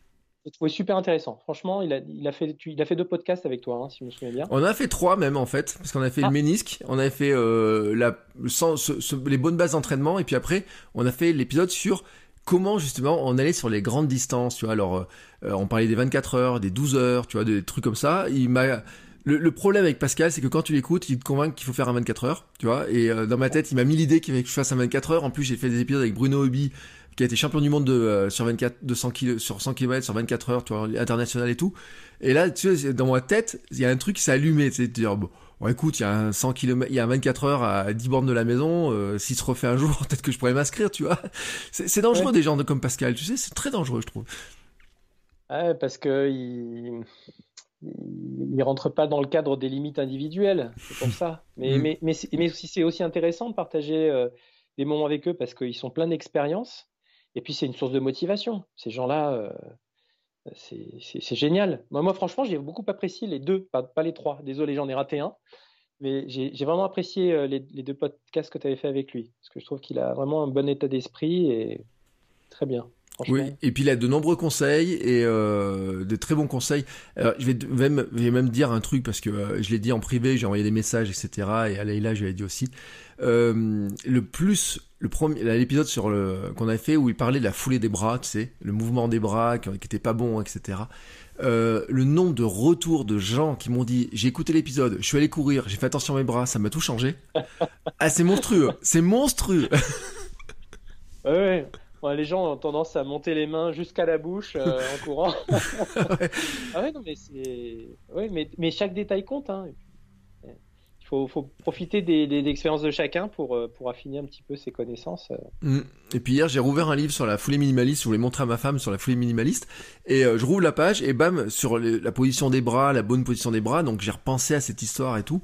Et c'est vrai qu'on n'y pense pas. Puis quand moi je regarde au club comment on court, comment on défend, on a des positions de bras, comment on peut courir tordu. Tu vois aussi, par exemple je pense que ta femme en ostéo doit en voir des, des gens qui sont bloqués, tu en diagonale comme moi. Bah, quand je me regarde courir, je comprends un petit peu, tu vois. On est tous différents. Bah, je pense qu'il y, y, a aussi des, des façons de, de, cours différentes en fonction des, des distances de prédilection. Euh, quand tu regardes les coureurs de, de, courte distance, ils ont tendance à lever un petit peu plus les, les bras que, que, que, quand tu fais de l'endurance. C'est pas du tout les mêmes efforts. Ils vont avoir une, certainement une, besoin de cinétique plus important. Euh, on va se jeter, on va balancer les bras devant pour. Euh... Ouais, t'essaies de tirer le plus possible pour aller chercher la vitesse. Je pense aussi qu'il y a aussi beaucoup ceux qui ont couru, qui ont fait de l'école d'athlétisme et qui courent depuis des années, puis ceux qui n'ont pas fait. Euh, et puis tu sais, l'histoire, tu parlais du surpoids, que tu faisais 108 kilos. Moi je suis, j'en faisais 107 hein, quand j'ai commencé. Je suis persuadé aussi que cette, ce poids qu'on a trimballé et qu'on trimballe euh, modifie beaucoup en fait aussi notre manière de courir et notamment, moi je m'en étais rendu compte sur ma foulée et sur mon oscillation verticale, tu sais le. Euh, ouais. me suis rendu compte qu'en fait je courais vers le haut au lieu de courir vers l'avant à un moment donné et, et je, c'était Sherwin de Altra que j'avais sur un test il m'avait dit mais il me dit ah oui alors toi t'as du pied hein, mais le problème c'est que le pied il va vers le haut au lieu d'aller vers l'avant et euh, en fait on avait discuté et je pense que ça naît aussi du poids contre un balle tu sais qu'à un moment donné on a ah une oui. musculature qui est liée à ça aussi non, puis tu adaptes ta foulée en fonction du poids que tu as apporté moi je m'en étais rendu compte en, en, utilisant un petit objet que je reliais à ma Garmin qui était un pod mm. tu sais que tu c'est la ceinture euh, et, et, et, un jour, je regarde l'appli sur le téléphone et je vois une oscillation verticale de 10 cm. Ça m'a impressionné. Et, et, après, je comprenais mieux quand les gens te disaient, faut que tu quand tu fais de, des longues distances, il faut que tu aies une, une, foulée comme si tu courais sur un tapis, euh, un tapis roulant, mmh. hein, euh, que ça, ça, glisse, quoi. Que... Et je comprends tout à fait ce que tu expliques là. il y a une déperdition en plus d'énergie qui est énorme. Non seulement tu imposes un un choc plus important à ton corps à chaque, euh, chaque pas. Euh, et puis tu, tu perds l'énergie. Donc euh, c'est pas facile ça. Cette notion d'optimisation de foulée, tu t'en rends compte en faisant les sorties longues. Mmh. En y allant tranquille, il faut vraiment être relâché. En athlète, t'explique un peu plus scientifiquement le, comment tenir ton bassin. Bon, quand tu fais ça à titre amateur, hein, c'est pas le genre de truc qui t'intéresse, mais euh, ils, approchent un petit peu plus tôt quand, tu fais de l'athlétisme ces notions-là. Euh, pour éviter des perditions d'énergie, ouais, tout à fait. Oui, en fait, c'est, euh, tu vois, moi au club, je regardais un peu les, les gamins, ce qu'ils font faire et tout, et un jour, on a eu une séance très intéressante qui a été faite par un des entraîneurs des gamins, justement, et qui nous a fait faire les éducatifs qu'ils font faire aux enfants, justement, pour euh, travailler ces histoires de foulée, de, tu vois, d'aller vers l'avant, de se projeter vers l'avant, que nous, on ouais. travaille, on travaille pas avec notre entraîneur, tu vois, en endurance. Alors, nous, on fait, euh, tu vois, tu parlais tout à l'heure qu'il faut faire des, des cotes pour préparer du marathon.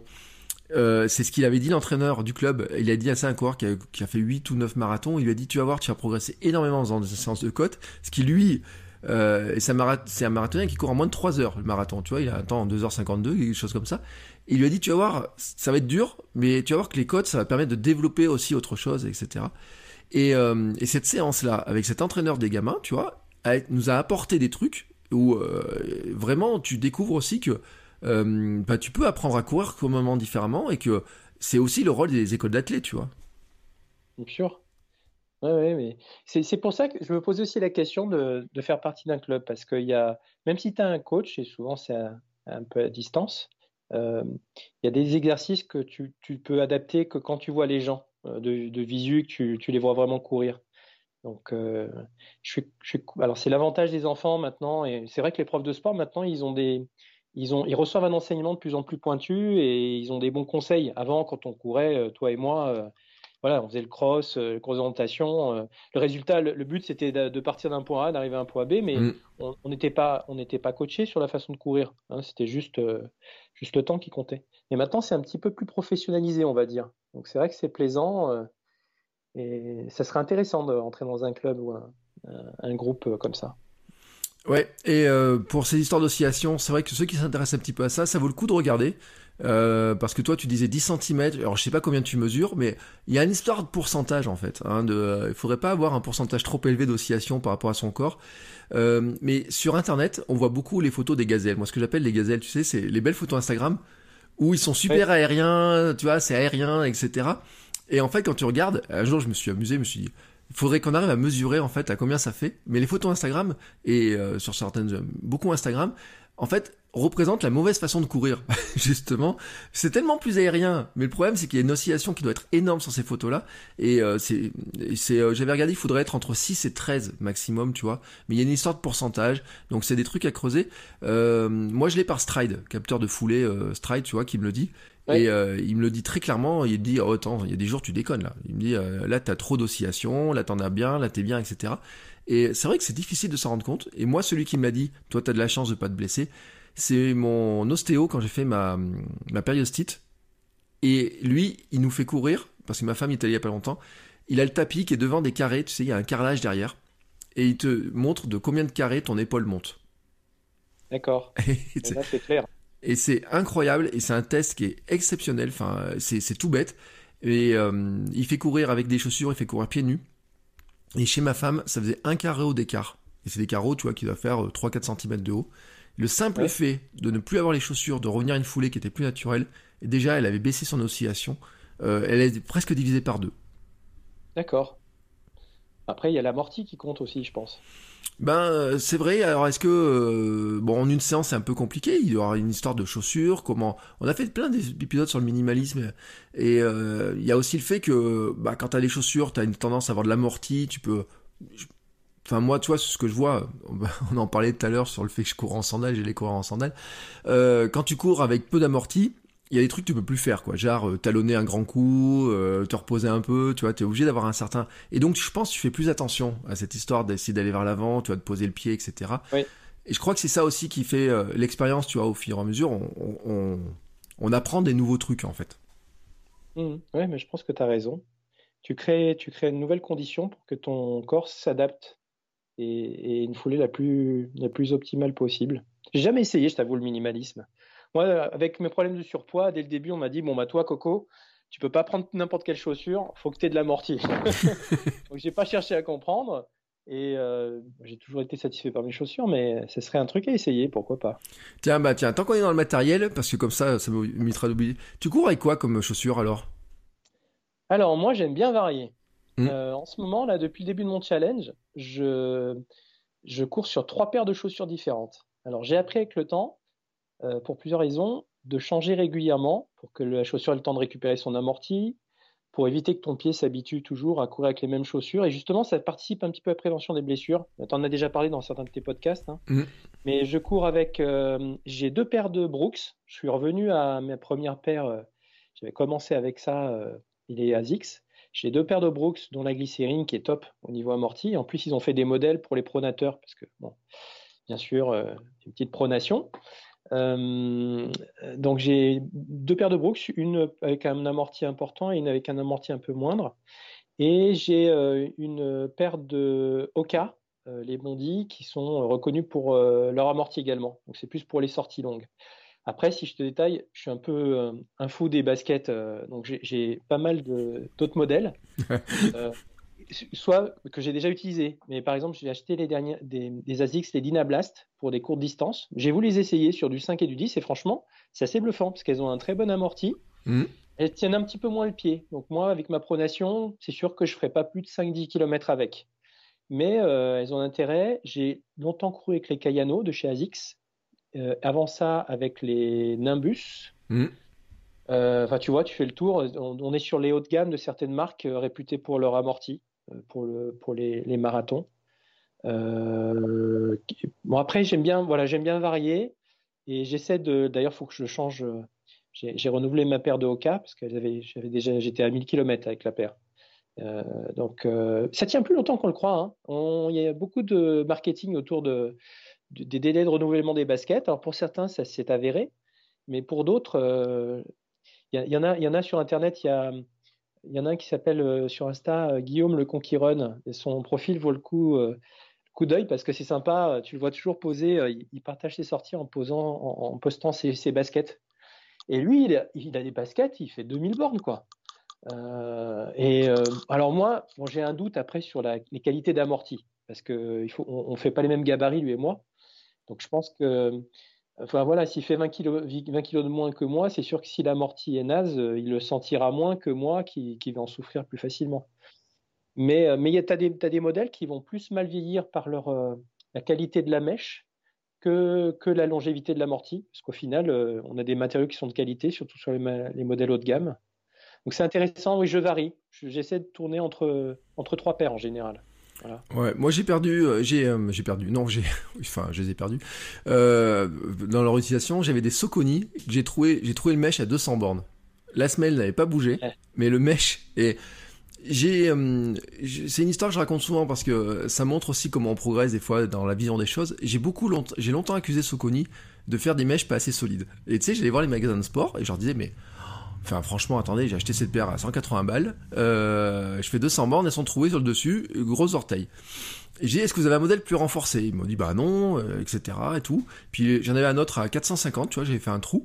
Donc j'arrivais même pas, tu sais, au Strava, il met une alerte à 500 bornes par moyenne en disant, euh, vos chaussures ont fait 500 km et tout. Et, et, donc le jour où j'ai fait ma périostite, j'ai compris qu'en fait c'était ma faute. c'est juste que comme je courais en talonnant beaucoup avec les orteils qui remontaient vers le ciel, et ben j'avais le gros orteil, c'est qui venait taper dans le mèche. Et, euh, et, je me suis rendu compte qu'en fait, alors maintenant je les perce un petit peu, mais par exemple, mais, euh, celle avec laquelle j'ai fait le marathon de Paris, j'ai fait 1300 km, pas loin. Tu vois? Euh, Bon, j'ai fini par faire un trou sur le dessus, mais elles ont fait 1000 km sans que je fasse un trou. La mortie, je te garantis, bon, il est plus très bon, mais comme elles sont minimalistes, c'est moins gênant sur le, sur le truc. Mais effectivement, je me rends compte que mes paires, euh, elles durent aussi plus longtemps depuis quelques temps. Et que ça vient vraiment aussi de ma manière de courir. Euh, avant, j'ai usé le talon euh, beaucoup, maintenant un euh, peu moins. donc c'est vrai qu'on se rend compte aussi que peut-être en courant, on évolue aussi dans le choix des chaussures, dans les dans la manière de courir, etc. Tu vois, j'étais surpris par les Ultra Boost de chez Adidas. qui ont un gros amorti, qui ont une grosse tenue de pied, etc. Je, est-ce que je vais m'y faire, pas m'y faire L'autre jour, je les ai remises, tu vois, et je dis bah c'est sympa, mais je suis pas certain que ce soit finalement avec celle-là que, tu vois, je vais courir un marathon. Mais par contre, pour aller faire des séances sur piste, je pense que tu vois, elles seront, euh, elles seront super bien, tu vois, par le retour, etc. Ouais, plus dynamique. Euh, j'en ai des modèles où c'est un peu, euh, un peu des, je dire un peu des charentaises, tu vois, des trucs un peu charentaises, etc. Et je pense qu'on évolue aussi, tu vois, ça fait partie aussi de l'évolution, et c'est intéressant. Tiens, tant qu'on reste dans le matériel, euh, t'as parlé de Garmin tout à l'heure, c'est ta montre? T'es en Garmin, toi? Ouais, oui, oui, j'ai une Phoenix 6. C'est la deuxième que j'avais la 5 avant et je suis très content. Très content. Je lorgne un peu Coros euh, mmh. parce que j'ai des copains euh, qui ont ça et a priori c'est bluffant puisque c'est des gars de chez Garmin qui ont quitté la boîte et qui ont créé euh, la marque, c'est une nouvelle marque américaine. Mmh. c'est fou. Les... Ce qui m'impressionne, c'est qu'ils arrivent à faire un produit apparemment de même qualité de même standing avec les mêmes services à un prix divisé par deux, quoi, quasiment. C'est c'est impressionnant. Ouais, et puis si t'es gentil, je t'envoie mon code de réduction de 10% supplémentaire. euh... Et sur les Soconi aussi, tu vois Alors, euh, chez Soconi, non. Euh... T'es grillé, chez Soconi. non, non, mais euh, j'aurais fait quelques mails où ils comprenaient pas trop le truc. non, mais chez Coros, comme je suis ambassadeur, c'est vrai que j'ai le code de 10%. Et je te confirme un truc, c'est que la qualité de la montre, elle est impressionnante. Euh, l'autonomie est juste dingue. Euh, moi, elle tient un mois sans que je la recharge, en fait, grosso modo, tu vois. En fait, c'est ça la principale, le, gros intérêt. Euh, quand on m'a dit que copain là, dans la team le rechargeait que toutes les trois semaines, mm. c'est ça, c'est bluffant. ils ont fait un truc. Et au niveau, t'es satisfait au niveau tracé GPS et tout? T'as as quelque chose de fiable? Ah, le tracé GPS, il est juste euh, nickel en fait. Euh, il n'y a pas d'erreur, etc. Ils font même des trucs. Euh, si tu vas courir sur piste, ils font de, ils te, ils te, ils te font le bon parcours autour de la piste. Ils corrigent, tu sais, pour vérifier que tu sors pas trop de la piste quand tu découvres une piste. non, non. Le, franchement, elles sont extrêmement précises. la mienne est même tactile. Alors il y a des trucs, tu vois, je peux faire défiler les écrans tactiles. Il y a juste un truc, tu vois, toi qui viens de Garmin, qui peut être très surprenant, c'est que le suivi de course euh, t'as pas d'interface Garmin, c'est sur ton navigateur, si tu veux tout programmer, etc. Par contre, sur mobile, c'est très très très très complet. Et, euh, puis il y a les capteurs, euh, ça, se connecte avec un capteur de full stride, tu vois, où c'est directement intégré dedans. Tu peux t'entraîner à la puissance si t'as envie. Euh, c'est assez bluffant. Hein. On avait fait un épisode sur le sujet avec Nakan, notamment, on avait parlé de ces, montres-là. C'est assez bluffant, effectivement, tu vois. Et pour le prix, effectivement, parce que l'autre jour, quelqu'un m'a envoyé un message et qui est passé de Sunto aussi à justement à Coros parce qu'il avait cassé sa montre, il voulait pas remettre le même prix. Donc quand il a regardé les fonctionnalités, il a dit bon, effectivement, ça vaut le coup de tester quoi. Ah ben oui, il n'y a que des retours positifs pour l'instant. On va voir comment ça évolue, mais il y a une vraie course hein, de toute façon. Tu, vois, c'est un peu comme pour les voitures. Ils renouvellent les modèles assez régulièrement maintenant. C'est à qui trouvera un argument, euh, un nouvel argument pour vendre ses montres. Mais euh, l'autonomie, je pense que c'est le nerf de la guerre. Hein. Euh, comme c'est des, c'est, des montres connectées, tu es tout le temps en train de communiquer avec, de, recevoir des messages, ça peut aller très vite. Euh, tiens, tant que j'étais, tu vois, je suis sur ton site encore euh, sur le truc. Euh, t'es ambassadeur bracelet, enfin, voilà, j'arrive pas à le dire. Bracelet rouge, j'arrive pas à le dire. euh, pourquoi, tiens, pourquoi t'es, euh, t'es, t'as choisi le bracelet rouge? Très bonne question.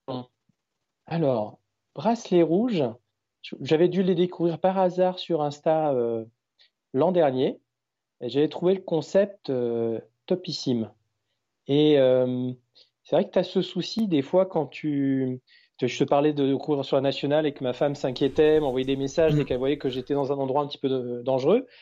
C'est vrai que c'est une sécurité, c'est un, un, super moyen de, de mettre en relation les secours avec tes proches et un minimum de dossier médical en très peu de temps. Donc c'est vraiment euh, une très très bonne idée. Il y a plein d'autres euh, bracelets qui existent déjà, hein, mais celui-ci est simple, il est voyant par la couleur, euh, il est joli. Euh, et, en plus, moi, je le porte vraiment H24. Je l'enlève jamais, à part pour prendre la douche. Et des fois.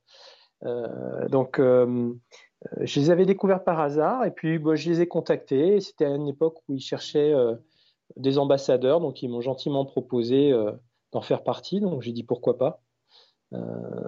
c'est vraiment une super idée. Mmh. Bon, on espère bien sûr que ça nous serve pas. Hein. J'ai le mien aussi, bracelet rouge, mais on espère que personne n'ait un jour à scanner le, bracelet. Parce que je rappelle que le principe, c'est que dessus il y a un code barre, et donc si euh, on scanne, enfin un code barre, un QR code. Hein. et que si on scanne ou qu'on rentre le code sur leur site, euh, bah il y a les informations euh, de santé, mais c'est que ça va mal en général hein, si on doit l'utiliser. Oui, tout à fait. Mais bon, c'est un gain de temps. le temps que, surtout quand tu cours, t'as pas, moi j'ai pas mes papiers, mes documents de j'ai aucun document qui, donne mon adresse ou j'ai mon téléphone. Mais bon, tout téléphone on a tous des codes dessus ou l'identification par l'empreinte digitale. Donc, euh, le temps que les gens euh, puissent accéder à ton carnet d'adresse. Donc, euh, non, c'est vraiment quelque chose de, de très. C'est léger, c'est pas contraignant, ça a que des avantages. Et, et, pour le nombre qui le porte, si un jour on sauve ne serait-ce qu'une vie, ça, ça aura valu le coup, quoi. C'est vraiment bien. Mmh. Euh, donc tu disais euh, finalement pour l'instant euh, tu te fixes deux marathons par an à peu près grosso modo. T'en as pas un qui te fait quand même parce que bon New York ça fait rêver tout le monde. Mais après est-ce qu'il y aura quelque chose qui va te faire rêver derrière? Oh oui je pense justement dans l'idée de voyager. Donc tu vois Tokyo déjà. En fait quand je me suis inscrit à New York je me suis dit tiens il y a il y a une association qui réunit, euh, qui, tu, peux avoir une, nouvelle médaille quand il y en a cinq, je crois, de grands de, de marathon major, un truc comme ça. Oui, quand tu, euh, six, les six, euh, oui, six ouais, je crois que c'est les six majeurs, oui. New York, Berlin, Tokyo, Paris en fait pas partie. j'ai mangé de Boston. Oui, il faut faire Boston, Chicago aussi, je crois.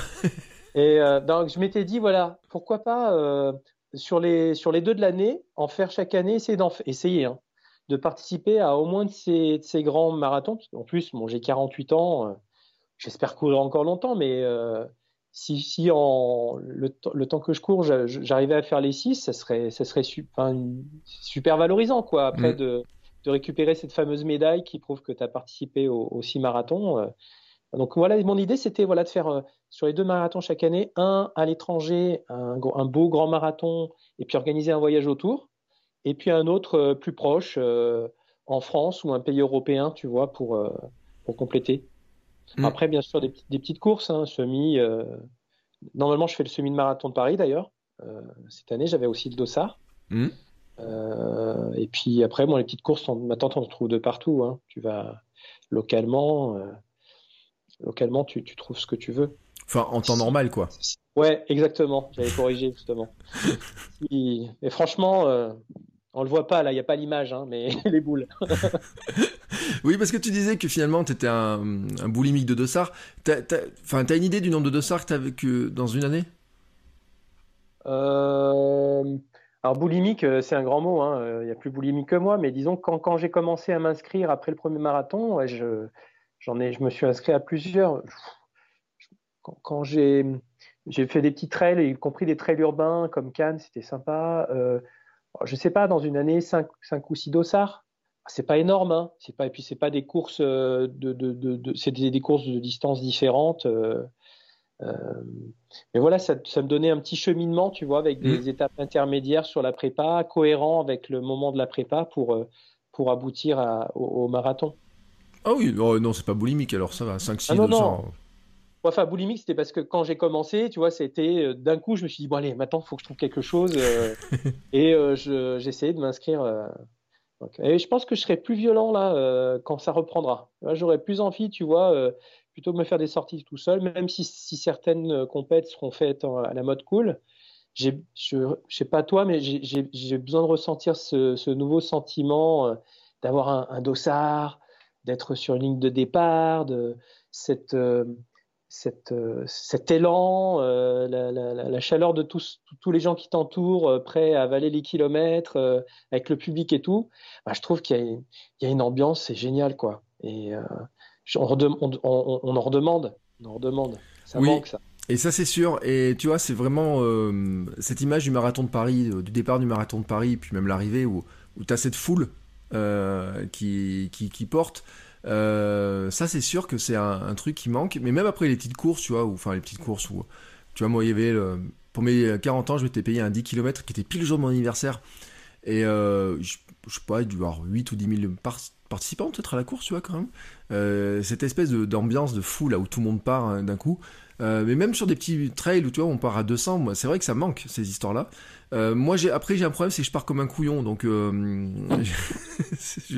j'ai une tendance à me griller relativement vite. Mais ça c'est mon côté euh, un peu. j'ai dû être. Je pense que j'ai un truc compétiteur, tu sais, qui a été un peu frustré dans ma dans ma vie en fait. Et, dès que tu mets un dossard et que ça a une espèce de, son, de, de sonnerie, tu sais, tu fais, tu mets un coup de pétard au départ et je pars comme un lapin, tu sais, comme ça.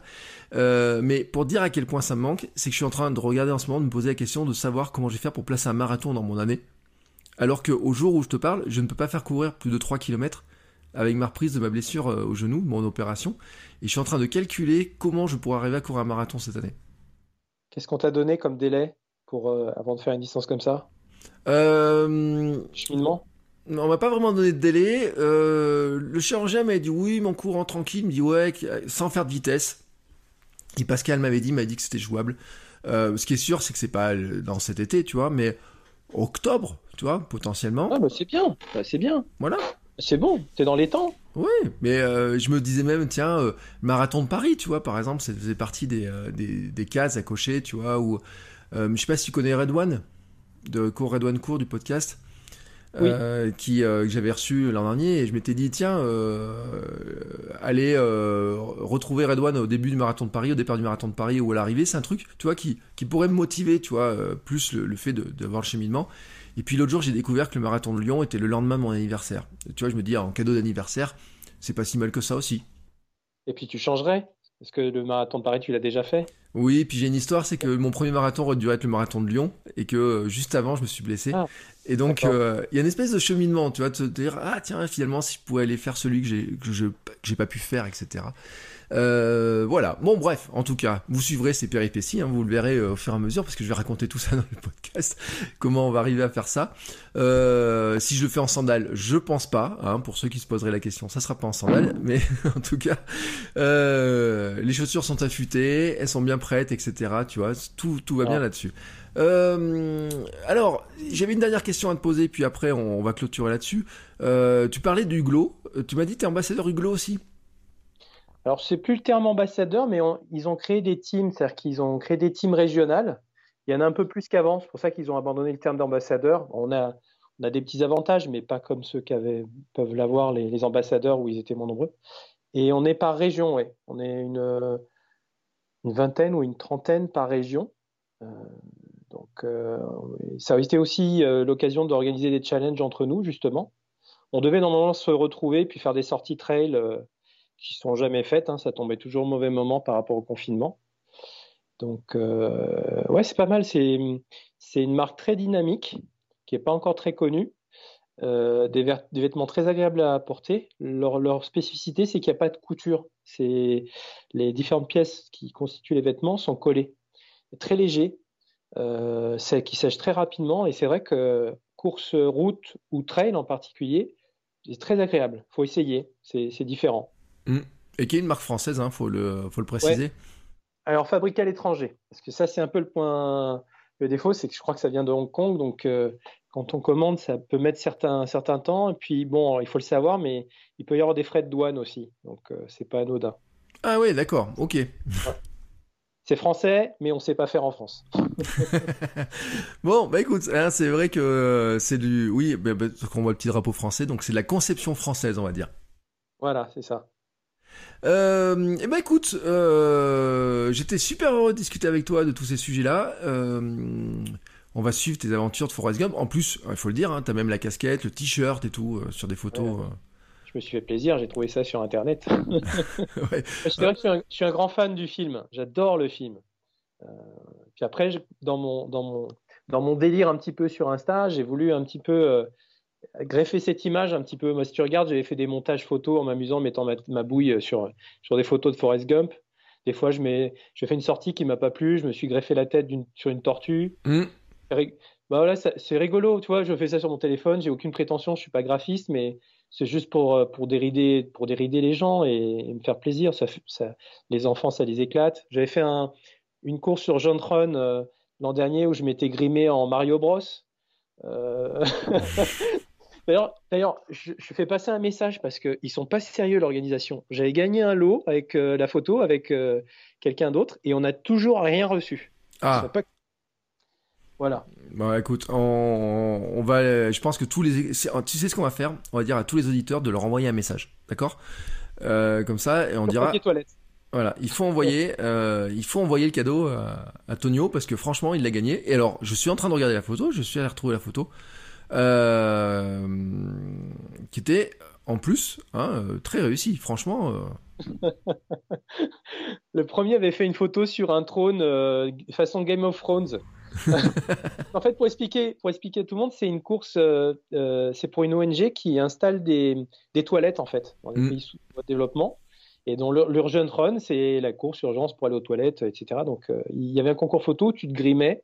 Et j'avais trouvé ça. Le, le, plombier, en plus, faisait des travaux à la maison. J'avais une lunette de toilette que je m'étais mis autour du cou. J'avais la brosse à la main. Enfin, je m'étais piqué un délire comme ça en rigolant. Ça avait bien fait rire mes enfants c'était sympa. Mais, mais dans ma tête, tu n'avais pas d'autres associations que tu soutenais aussi dans tes, sur ton compte à une époque où... Bah, j'ai fait, fait pas mal de courses euh, connectées. Ouais. Euh, donc euh, pour différentes assos, euh, contre le cancer. là en ce moment, tu as des courses, le, la team ruban bleu, je sais pas si tu connais, c'est pour la sclérose en plaques. Mm. après, tu as des trucs un peu plus délire, mais c'est ça qui est pas mal, c'est qu'avec la période de confinement et le Covid, tu as, un gros engouement et un bon développement de ces courses euh, solidaires et qui réunissent pas mal de monde finalement. Et les gens sont, font des dons. Et je trouve ça génial. Tout ça autour du sport. Euh, et on n'avait pas ça avant, avant le Covid. Avant le confinement et cette période difficile, euh, on n'avait pas tout ça. Là, par exemple, il y a une, une course aussi, j'invite les gens à s'inscrire, c'est la Gen Run c'est au, bénéfice des, gendarmes. Euh, et, donc c'est pour les, pour les, familles des, gendarmes euh, qui décèdent pendant l'exercice de leur travail ou qui sont blessés, etc. Enfin, ils aident les familles. Et, dans, mon, dans ma team, les Droma Blue, la team Squad Easy, on a, on a, on a un gendarme. Donc euh, on essaie de participer, tu vois. Donc euh, il y, a, un challenge, euh, ça, ça, booste un petit peu l'équipe et la motivation de chacun au jour le jour. Et en plus, c'est pour une bonne action, donc c'est pas mal. Et puis, par le biais des réseaux sociaux, d'Insta, ça fait connaître euh, l'association. Là, ils ont explosé les. Ils, ont, ils ont 3000 inscrits, je crois, pour, pour cette année, alors que, je sais pas, ils en avaient peut-être deux fois moins l'an dernier. Et donc, chacun peut donner un petit peu d'argent, mais même pas beaucoup, c'est rien. Et la participation, ça, ça fait connaître l'association, c'est génial. Oui, alors, je vais même te dire quelque chose, c'est que euh, Ruban Bleu, euh, il y a un épisode, on va, on va essayer de programmer ça très vite, justement, parce que sur une suggestion d'une auditrice qui m'a dit, bah, il faut absolument les faire connaître.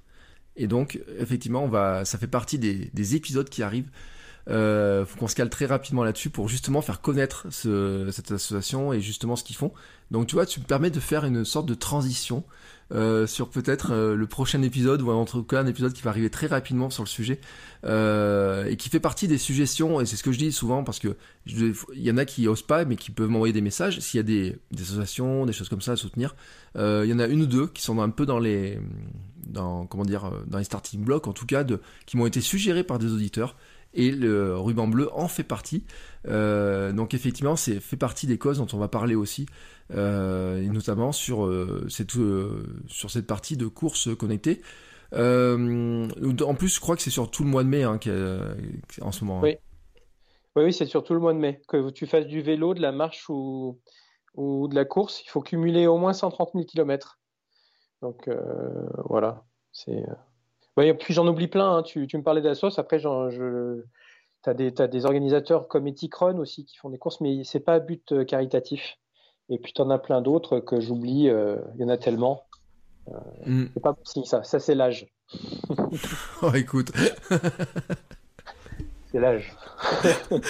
et ben en tout cas, merci beaucoup. C'était super sympa d'échanger avec toi sur toute cette partie, euh, sur toute cette course, etc. Moi, j'étais content de, de, te voir en, en, vrai, enfin en vrai à travers Skype bien sûr, mais euh, parce que euh, tous les jours, je vois passer tes photos avec ces kilomètres qui, qui, qui s'allongent. Et puis l'autre jour, quand t'as publié cette histoire des 2000 km en 5 mois, j'ai dit mais oh là là là là, mais que ça fait. Euh, et tu vois, c'est mon petit feuilleton en fait de regarder un petit peu les kilométrages, etc., de regarder un petit peu comment tu fais. Euh... Plus belle la vie Ah, plus belle la vie, ça fait très longtemps qu'on regarde pas. Euh, mais euh, ça fait une sorte de petit feuilleton en disant bah tiens, ce qui va y arriver, etc. Et c'est vrai que je, je, vois sur ton compte que tu as bon, de plus en plus de gens qui te suivent, qui, euh, qui, qui, aiment tes photos, qui mettent des likes et tout sur tes photos, qui t'encouragent. J'imagine tu as plein de gens qui, te, qui doivent t'envoyer des messages pour t'encourager. Ouais, un, un, peu moins parce que je passe moins de temps sur les réseaux en ce moment. Et puis, euh, je me consacre un peu plus à la team. Donc, euh, ça, c'était volontaire, mais euh, ouais, j'ai des fidèles qui, me suivent, qui attendent les, prochaines photos rigolotes que je peux poster. donc, c'est toujours agréable. Et ça, c'est aussi une motivation. Hein, Insta, pour ça, c'est génial. Pour le sport et, le partage, c'est top. Et puis, c'est mieux protégé que d'autres d'autres réseaux comme Facebook où il y a un petit peu plus de, de gens mal intentionnés ou, ou, de publicité. Euh, euh, bah, ça, c'est un autre sujet. On peut en parler, mais euh, la prostitution, par exemple, ça existe sur, sur Insta. on en bloque des comptes. Hein. C'est impressionnant. Mm. Ça, c'est vraiment un problème. Ouais, sur, sur Insta, c'est vrai que c'est un peu. Il y a des. C'est, ouais. Enfin, ce matin, je regardais en triant mes messages, il y avait beaucoup de messages qui étaient vraiment, vraiment très indésirables. Euh, mais c'est vrai que c'est un autre sujet, donc on va pas l'aborder aujourd'hui, tu vois, on pourra regarder ça sur un, un prochain truc. Euh, on te retrouve aussi sur ce... Alors, euh, par contre, il faut juste que tu me rappelles ton, le, ton nom sur... Euh, sur, sur Insta? Sur Insta. C'est Tonio VTO. T-O-N-I-O VTO. Voilà. On te retrouve aussi sur Strava. Alors, je ne sais pas sous quel nom, mais tu vas nous le dire. C'est sur mon vrai prénom et nom, Antonio Soares, S-O-A-R-E-S. Voilà, euh, de toute façon on peut pas louper, t'es sur Strava parce que t'as beaucoup de photos euh, où on voit justement les petits trucs sur Strava et euh, donc on pourra te repérer là comme ça. est-ce qu'on peut te suivre ailleurs ou est-ce que, enfin, t'as d'autres présences ailleurs? Je sais pas, tu pourrais danser sur TikTok, tu pourrais. Non, non, ça je laisse ça à mes enfants. et encore, je les préserve un peu des réseaux. Non, non, j'ai pas d'autres. J'ai une page Facebook, mais qui est personnelle, si tu veux, pour la famille et les proches. Euh, je suis assez. Euh, à, part, à part Insta, je suis assez distant quand même. Je, fais très attention. Euh, même par rapport à ma profession, il ne s'agirait pas que. C'est un souci, ça. C'est que les, gens que tu connais par le boulot viennent à, connaître. Surtout, bon, je ne poste pas des, photos indélicates, mais ça, change de, de la façon dont les gens me voient au travail. Donc j'essaie de me préserver de ce côté-là. Ok, et eh ben écoute, en tout cas, merci beaucoup pour ce super moment. Euh, je mettrai tous les liens de toute façon dans les notes de l'épisode. Et puis on a parlé de plein de comptes, euh, etc. On, aurait plein d'autres sujets qu'on aurait pu aborder. Euh, mais je remettrai les liens vers les bracelets rouges, vers Greg Runner et, autres pour, pour que les gens puissent aller voir tous, tous ces trucs-là et vers les associations dont on a parlé.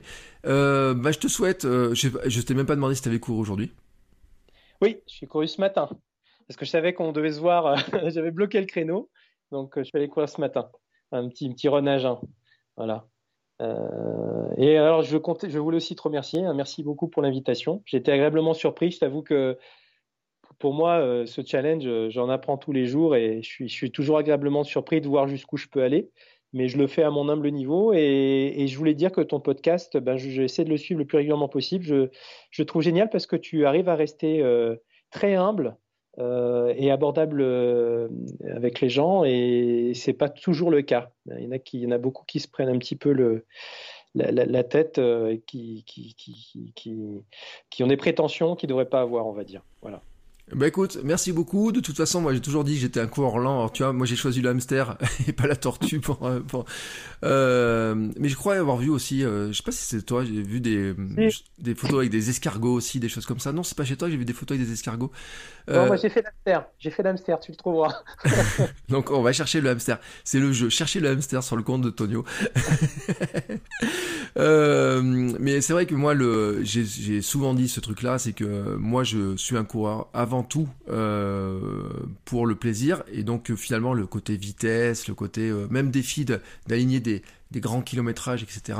C'est un truc dont je suis pas trop là-dedans et j'aime bien justement tu vois ces discussions comme ça entre coureurs où finalement qui donnent pas de comment dire qui qui pour ceux qui vont écouter tu vois se disent ah oui ça me semble accessible tu vois parce que ce que tu viens d'expliquer finalement il y a plein de gens qui vont se dire ah bah tiens si j'essayais moi aussi, et voir comment mon corps va s'adapter, comment ça va fonctionner, etc. Parce que l'an dernier, quand j'ai fait mon challenge de courir tous les jours au mois de juillet, c'est la question que j'avais en fait. les gens se disaient, est-ce que c'est possible, comment ça va faire, etc. Je serais bien tenté de le faire. Et tu vois, j'ai envie de dire, ben, le meilleur moyen de savoir ce qui va se passer, c'est de le faire. Ouais. mais j'invite les gens à essayer. Hein. Il a pas, il faut, il faut, il faut essayer. Et comme tu le montres, on n'est pas obligé de faire 30 km par jour, on peut pas on n'est pas obligé de faire euh, de la vitesse, etc. On peut le faire tranquillement, en endurance mentale, dire on va faire une demi-heure, trois quarts d'heure comme ça, on revient avec le sourire et c'est parti pour la journée. Une course de temps en temps pour se, challenger, pourquoi pas. Euh, non, c'est très bien. Eh bien écoute, merci beaucoup, ça sera le mot de la fin. Euh, on se challenge de temps en temps. Je te souhaite en tout cas, alors les dossards, on va tous euh, souhaiter que ça revienne. Euh, une bonne préparation sur les deux marathons. je sais pas, alors quand est-ce que tu penses attaquer ta préparation Mais c'est à la fin des vacances, quoi. C'est autour du autour de septembre. fin, juillet. ah ouais, non, quand même. Bah, pour le marathon de Paris fin octobre, je pense que mois, ça fait fin juillet, un truc comme ça. Ah ouais, donc tu pars sur de la préparation longue. Euh, bah écoute, ça te fera un bel été au soleil, hein Ouais. Je pars en vacances en juillet normalement, donc euh, si tout va bien. c'est un autre sujet ça. On va pas parler des vacances, on va se fâcher sinon. Ne parlons pas des vacances. Euh, là, de toute façon, on est dans les meilleures périodes pour courir. On a des grandes, enfin, mis à part le, confinement, on a des grandes amplitudes pour de, jours pour éviter de devoir sortir la frontale, etc. Parce que il y a une anecdote que j'ai pas racontée, c'est que euh, l'histoire de la frontale, il y a des ma préparation pour le marathon d'Albi qui a pas eu lieu. je suis parti courir des fois à 5 heures du matin avec la frontale ah. pour faire ma sortie longue pour être à 7h30 à la maison quand ma femme partait faire sa formation parce qu'elle a en formation le week-end. Et, euh, et je dansais sur le parking. Les gens me regardaient comme un fou. J'allais chercher mon pain et tout. Je dansais hop ils se disaient mais qu'est-ce qu'il a foutu? J'ai venu juste de courir 20 bornes. Ou 25 bornes tu vois comme ça. Et malheureusement ce virus a, m'a arrêté ce, ce défi mais j'étais parti vraiment bien. Et c'est vrai que euh, on se rend pas compte mais quand on est dans des préparations comme ça on a le mode un peu machine, tu vois, je l'ai vu euh, un peu chez toi euh, dire aussi, ce mode machine qui s'enclenche. Et c'est aussi tout le bénéfice de cette préparation et, euh, et de pouvoir aussi ce bénéfice de ces défis comme ça qu'on peut se lancer. Et c'était vraiment très intéressant de discuter avec toi. Donc je te remercie beaucoup, beaucoup, beaucoup, beaucoup pour ça. Merci encore. Et on se retrouve donc sur ces belles paroles bah, la semaine prochaine pour un nouvel épisode où euh, on parlera peut-être d'ailleurs du ruban bleu, peut-être, on va savoir si j'arrive à caler ça. Et puis j'ai une autre invitée, on parlait de souplesse, et je vais te dire que là en souplesse, bah, elle a des trucs à nous, euh, à nous montrer, parce qu'elle est prof de yoga. Et euh, on parlera notamment du yoga. J'ai deux épisodes prévus sur le yoga hein, pour travailler ma fameuse souplesse. Ma, kiné s'est moquée de moi en disant que j'étais souple comme un comme un bâton. Euh, mais le tennis, ça aide pas. Tu vois, j'ai fait du foot, j'ai fait du tennis, c'est que les sports qui aident pas. Et euh, notamment, on parlera de yoga, mais pour euh, autour aussi de la course à pied pour les femmes qui reviennent après avoir été maman. elle est spécialisée là-dedans. Donc voilà, je vous donne un petit peu le teasing sur ce qui va se passer. Et puis je vous rappelle aussi qu'on approche tout, tout, tout, tout près de l'épisode 100 l'épisode 100, qui est et on, fera une petite fiesta ce jour-là. Voilà. Allez, sur ce, je vous souhaite à tous une très belle journée. Merci encore Tonio pour ce super sourire et puis pour ce chouette projet. Je vous invite tous à aller suivre ce que tu fais. Et on se retrouve la semaine prochaine pour un nouvel épisode. Ciao, ciao Merci beaucoup, bye bye. Bon, c'est encore moi. J'ai un dernier petit mot à vous dire avant de vous laisser écouter un autre épisode de podcast. Si vous avez apprécié cet épisode, je vous invite à vous abonner, bien entendu, au podcast. Vous pouvez le faire sur Spotify, Apple Podcast et tous les lecteurs de podcast. Mais aussi, si vous voulez, à laisser une petite note 5 étoiles sur Apple Podcast. Vous savez que ça aidera le podcast à se faire découvrir et à permettre à plein de gens de découvrir aussi les vertus du mouvement. Allez, ce coup-là, je vous laisse et je vous souhaite à tous une très belle journée.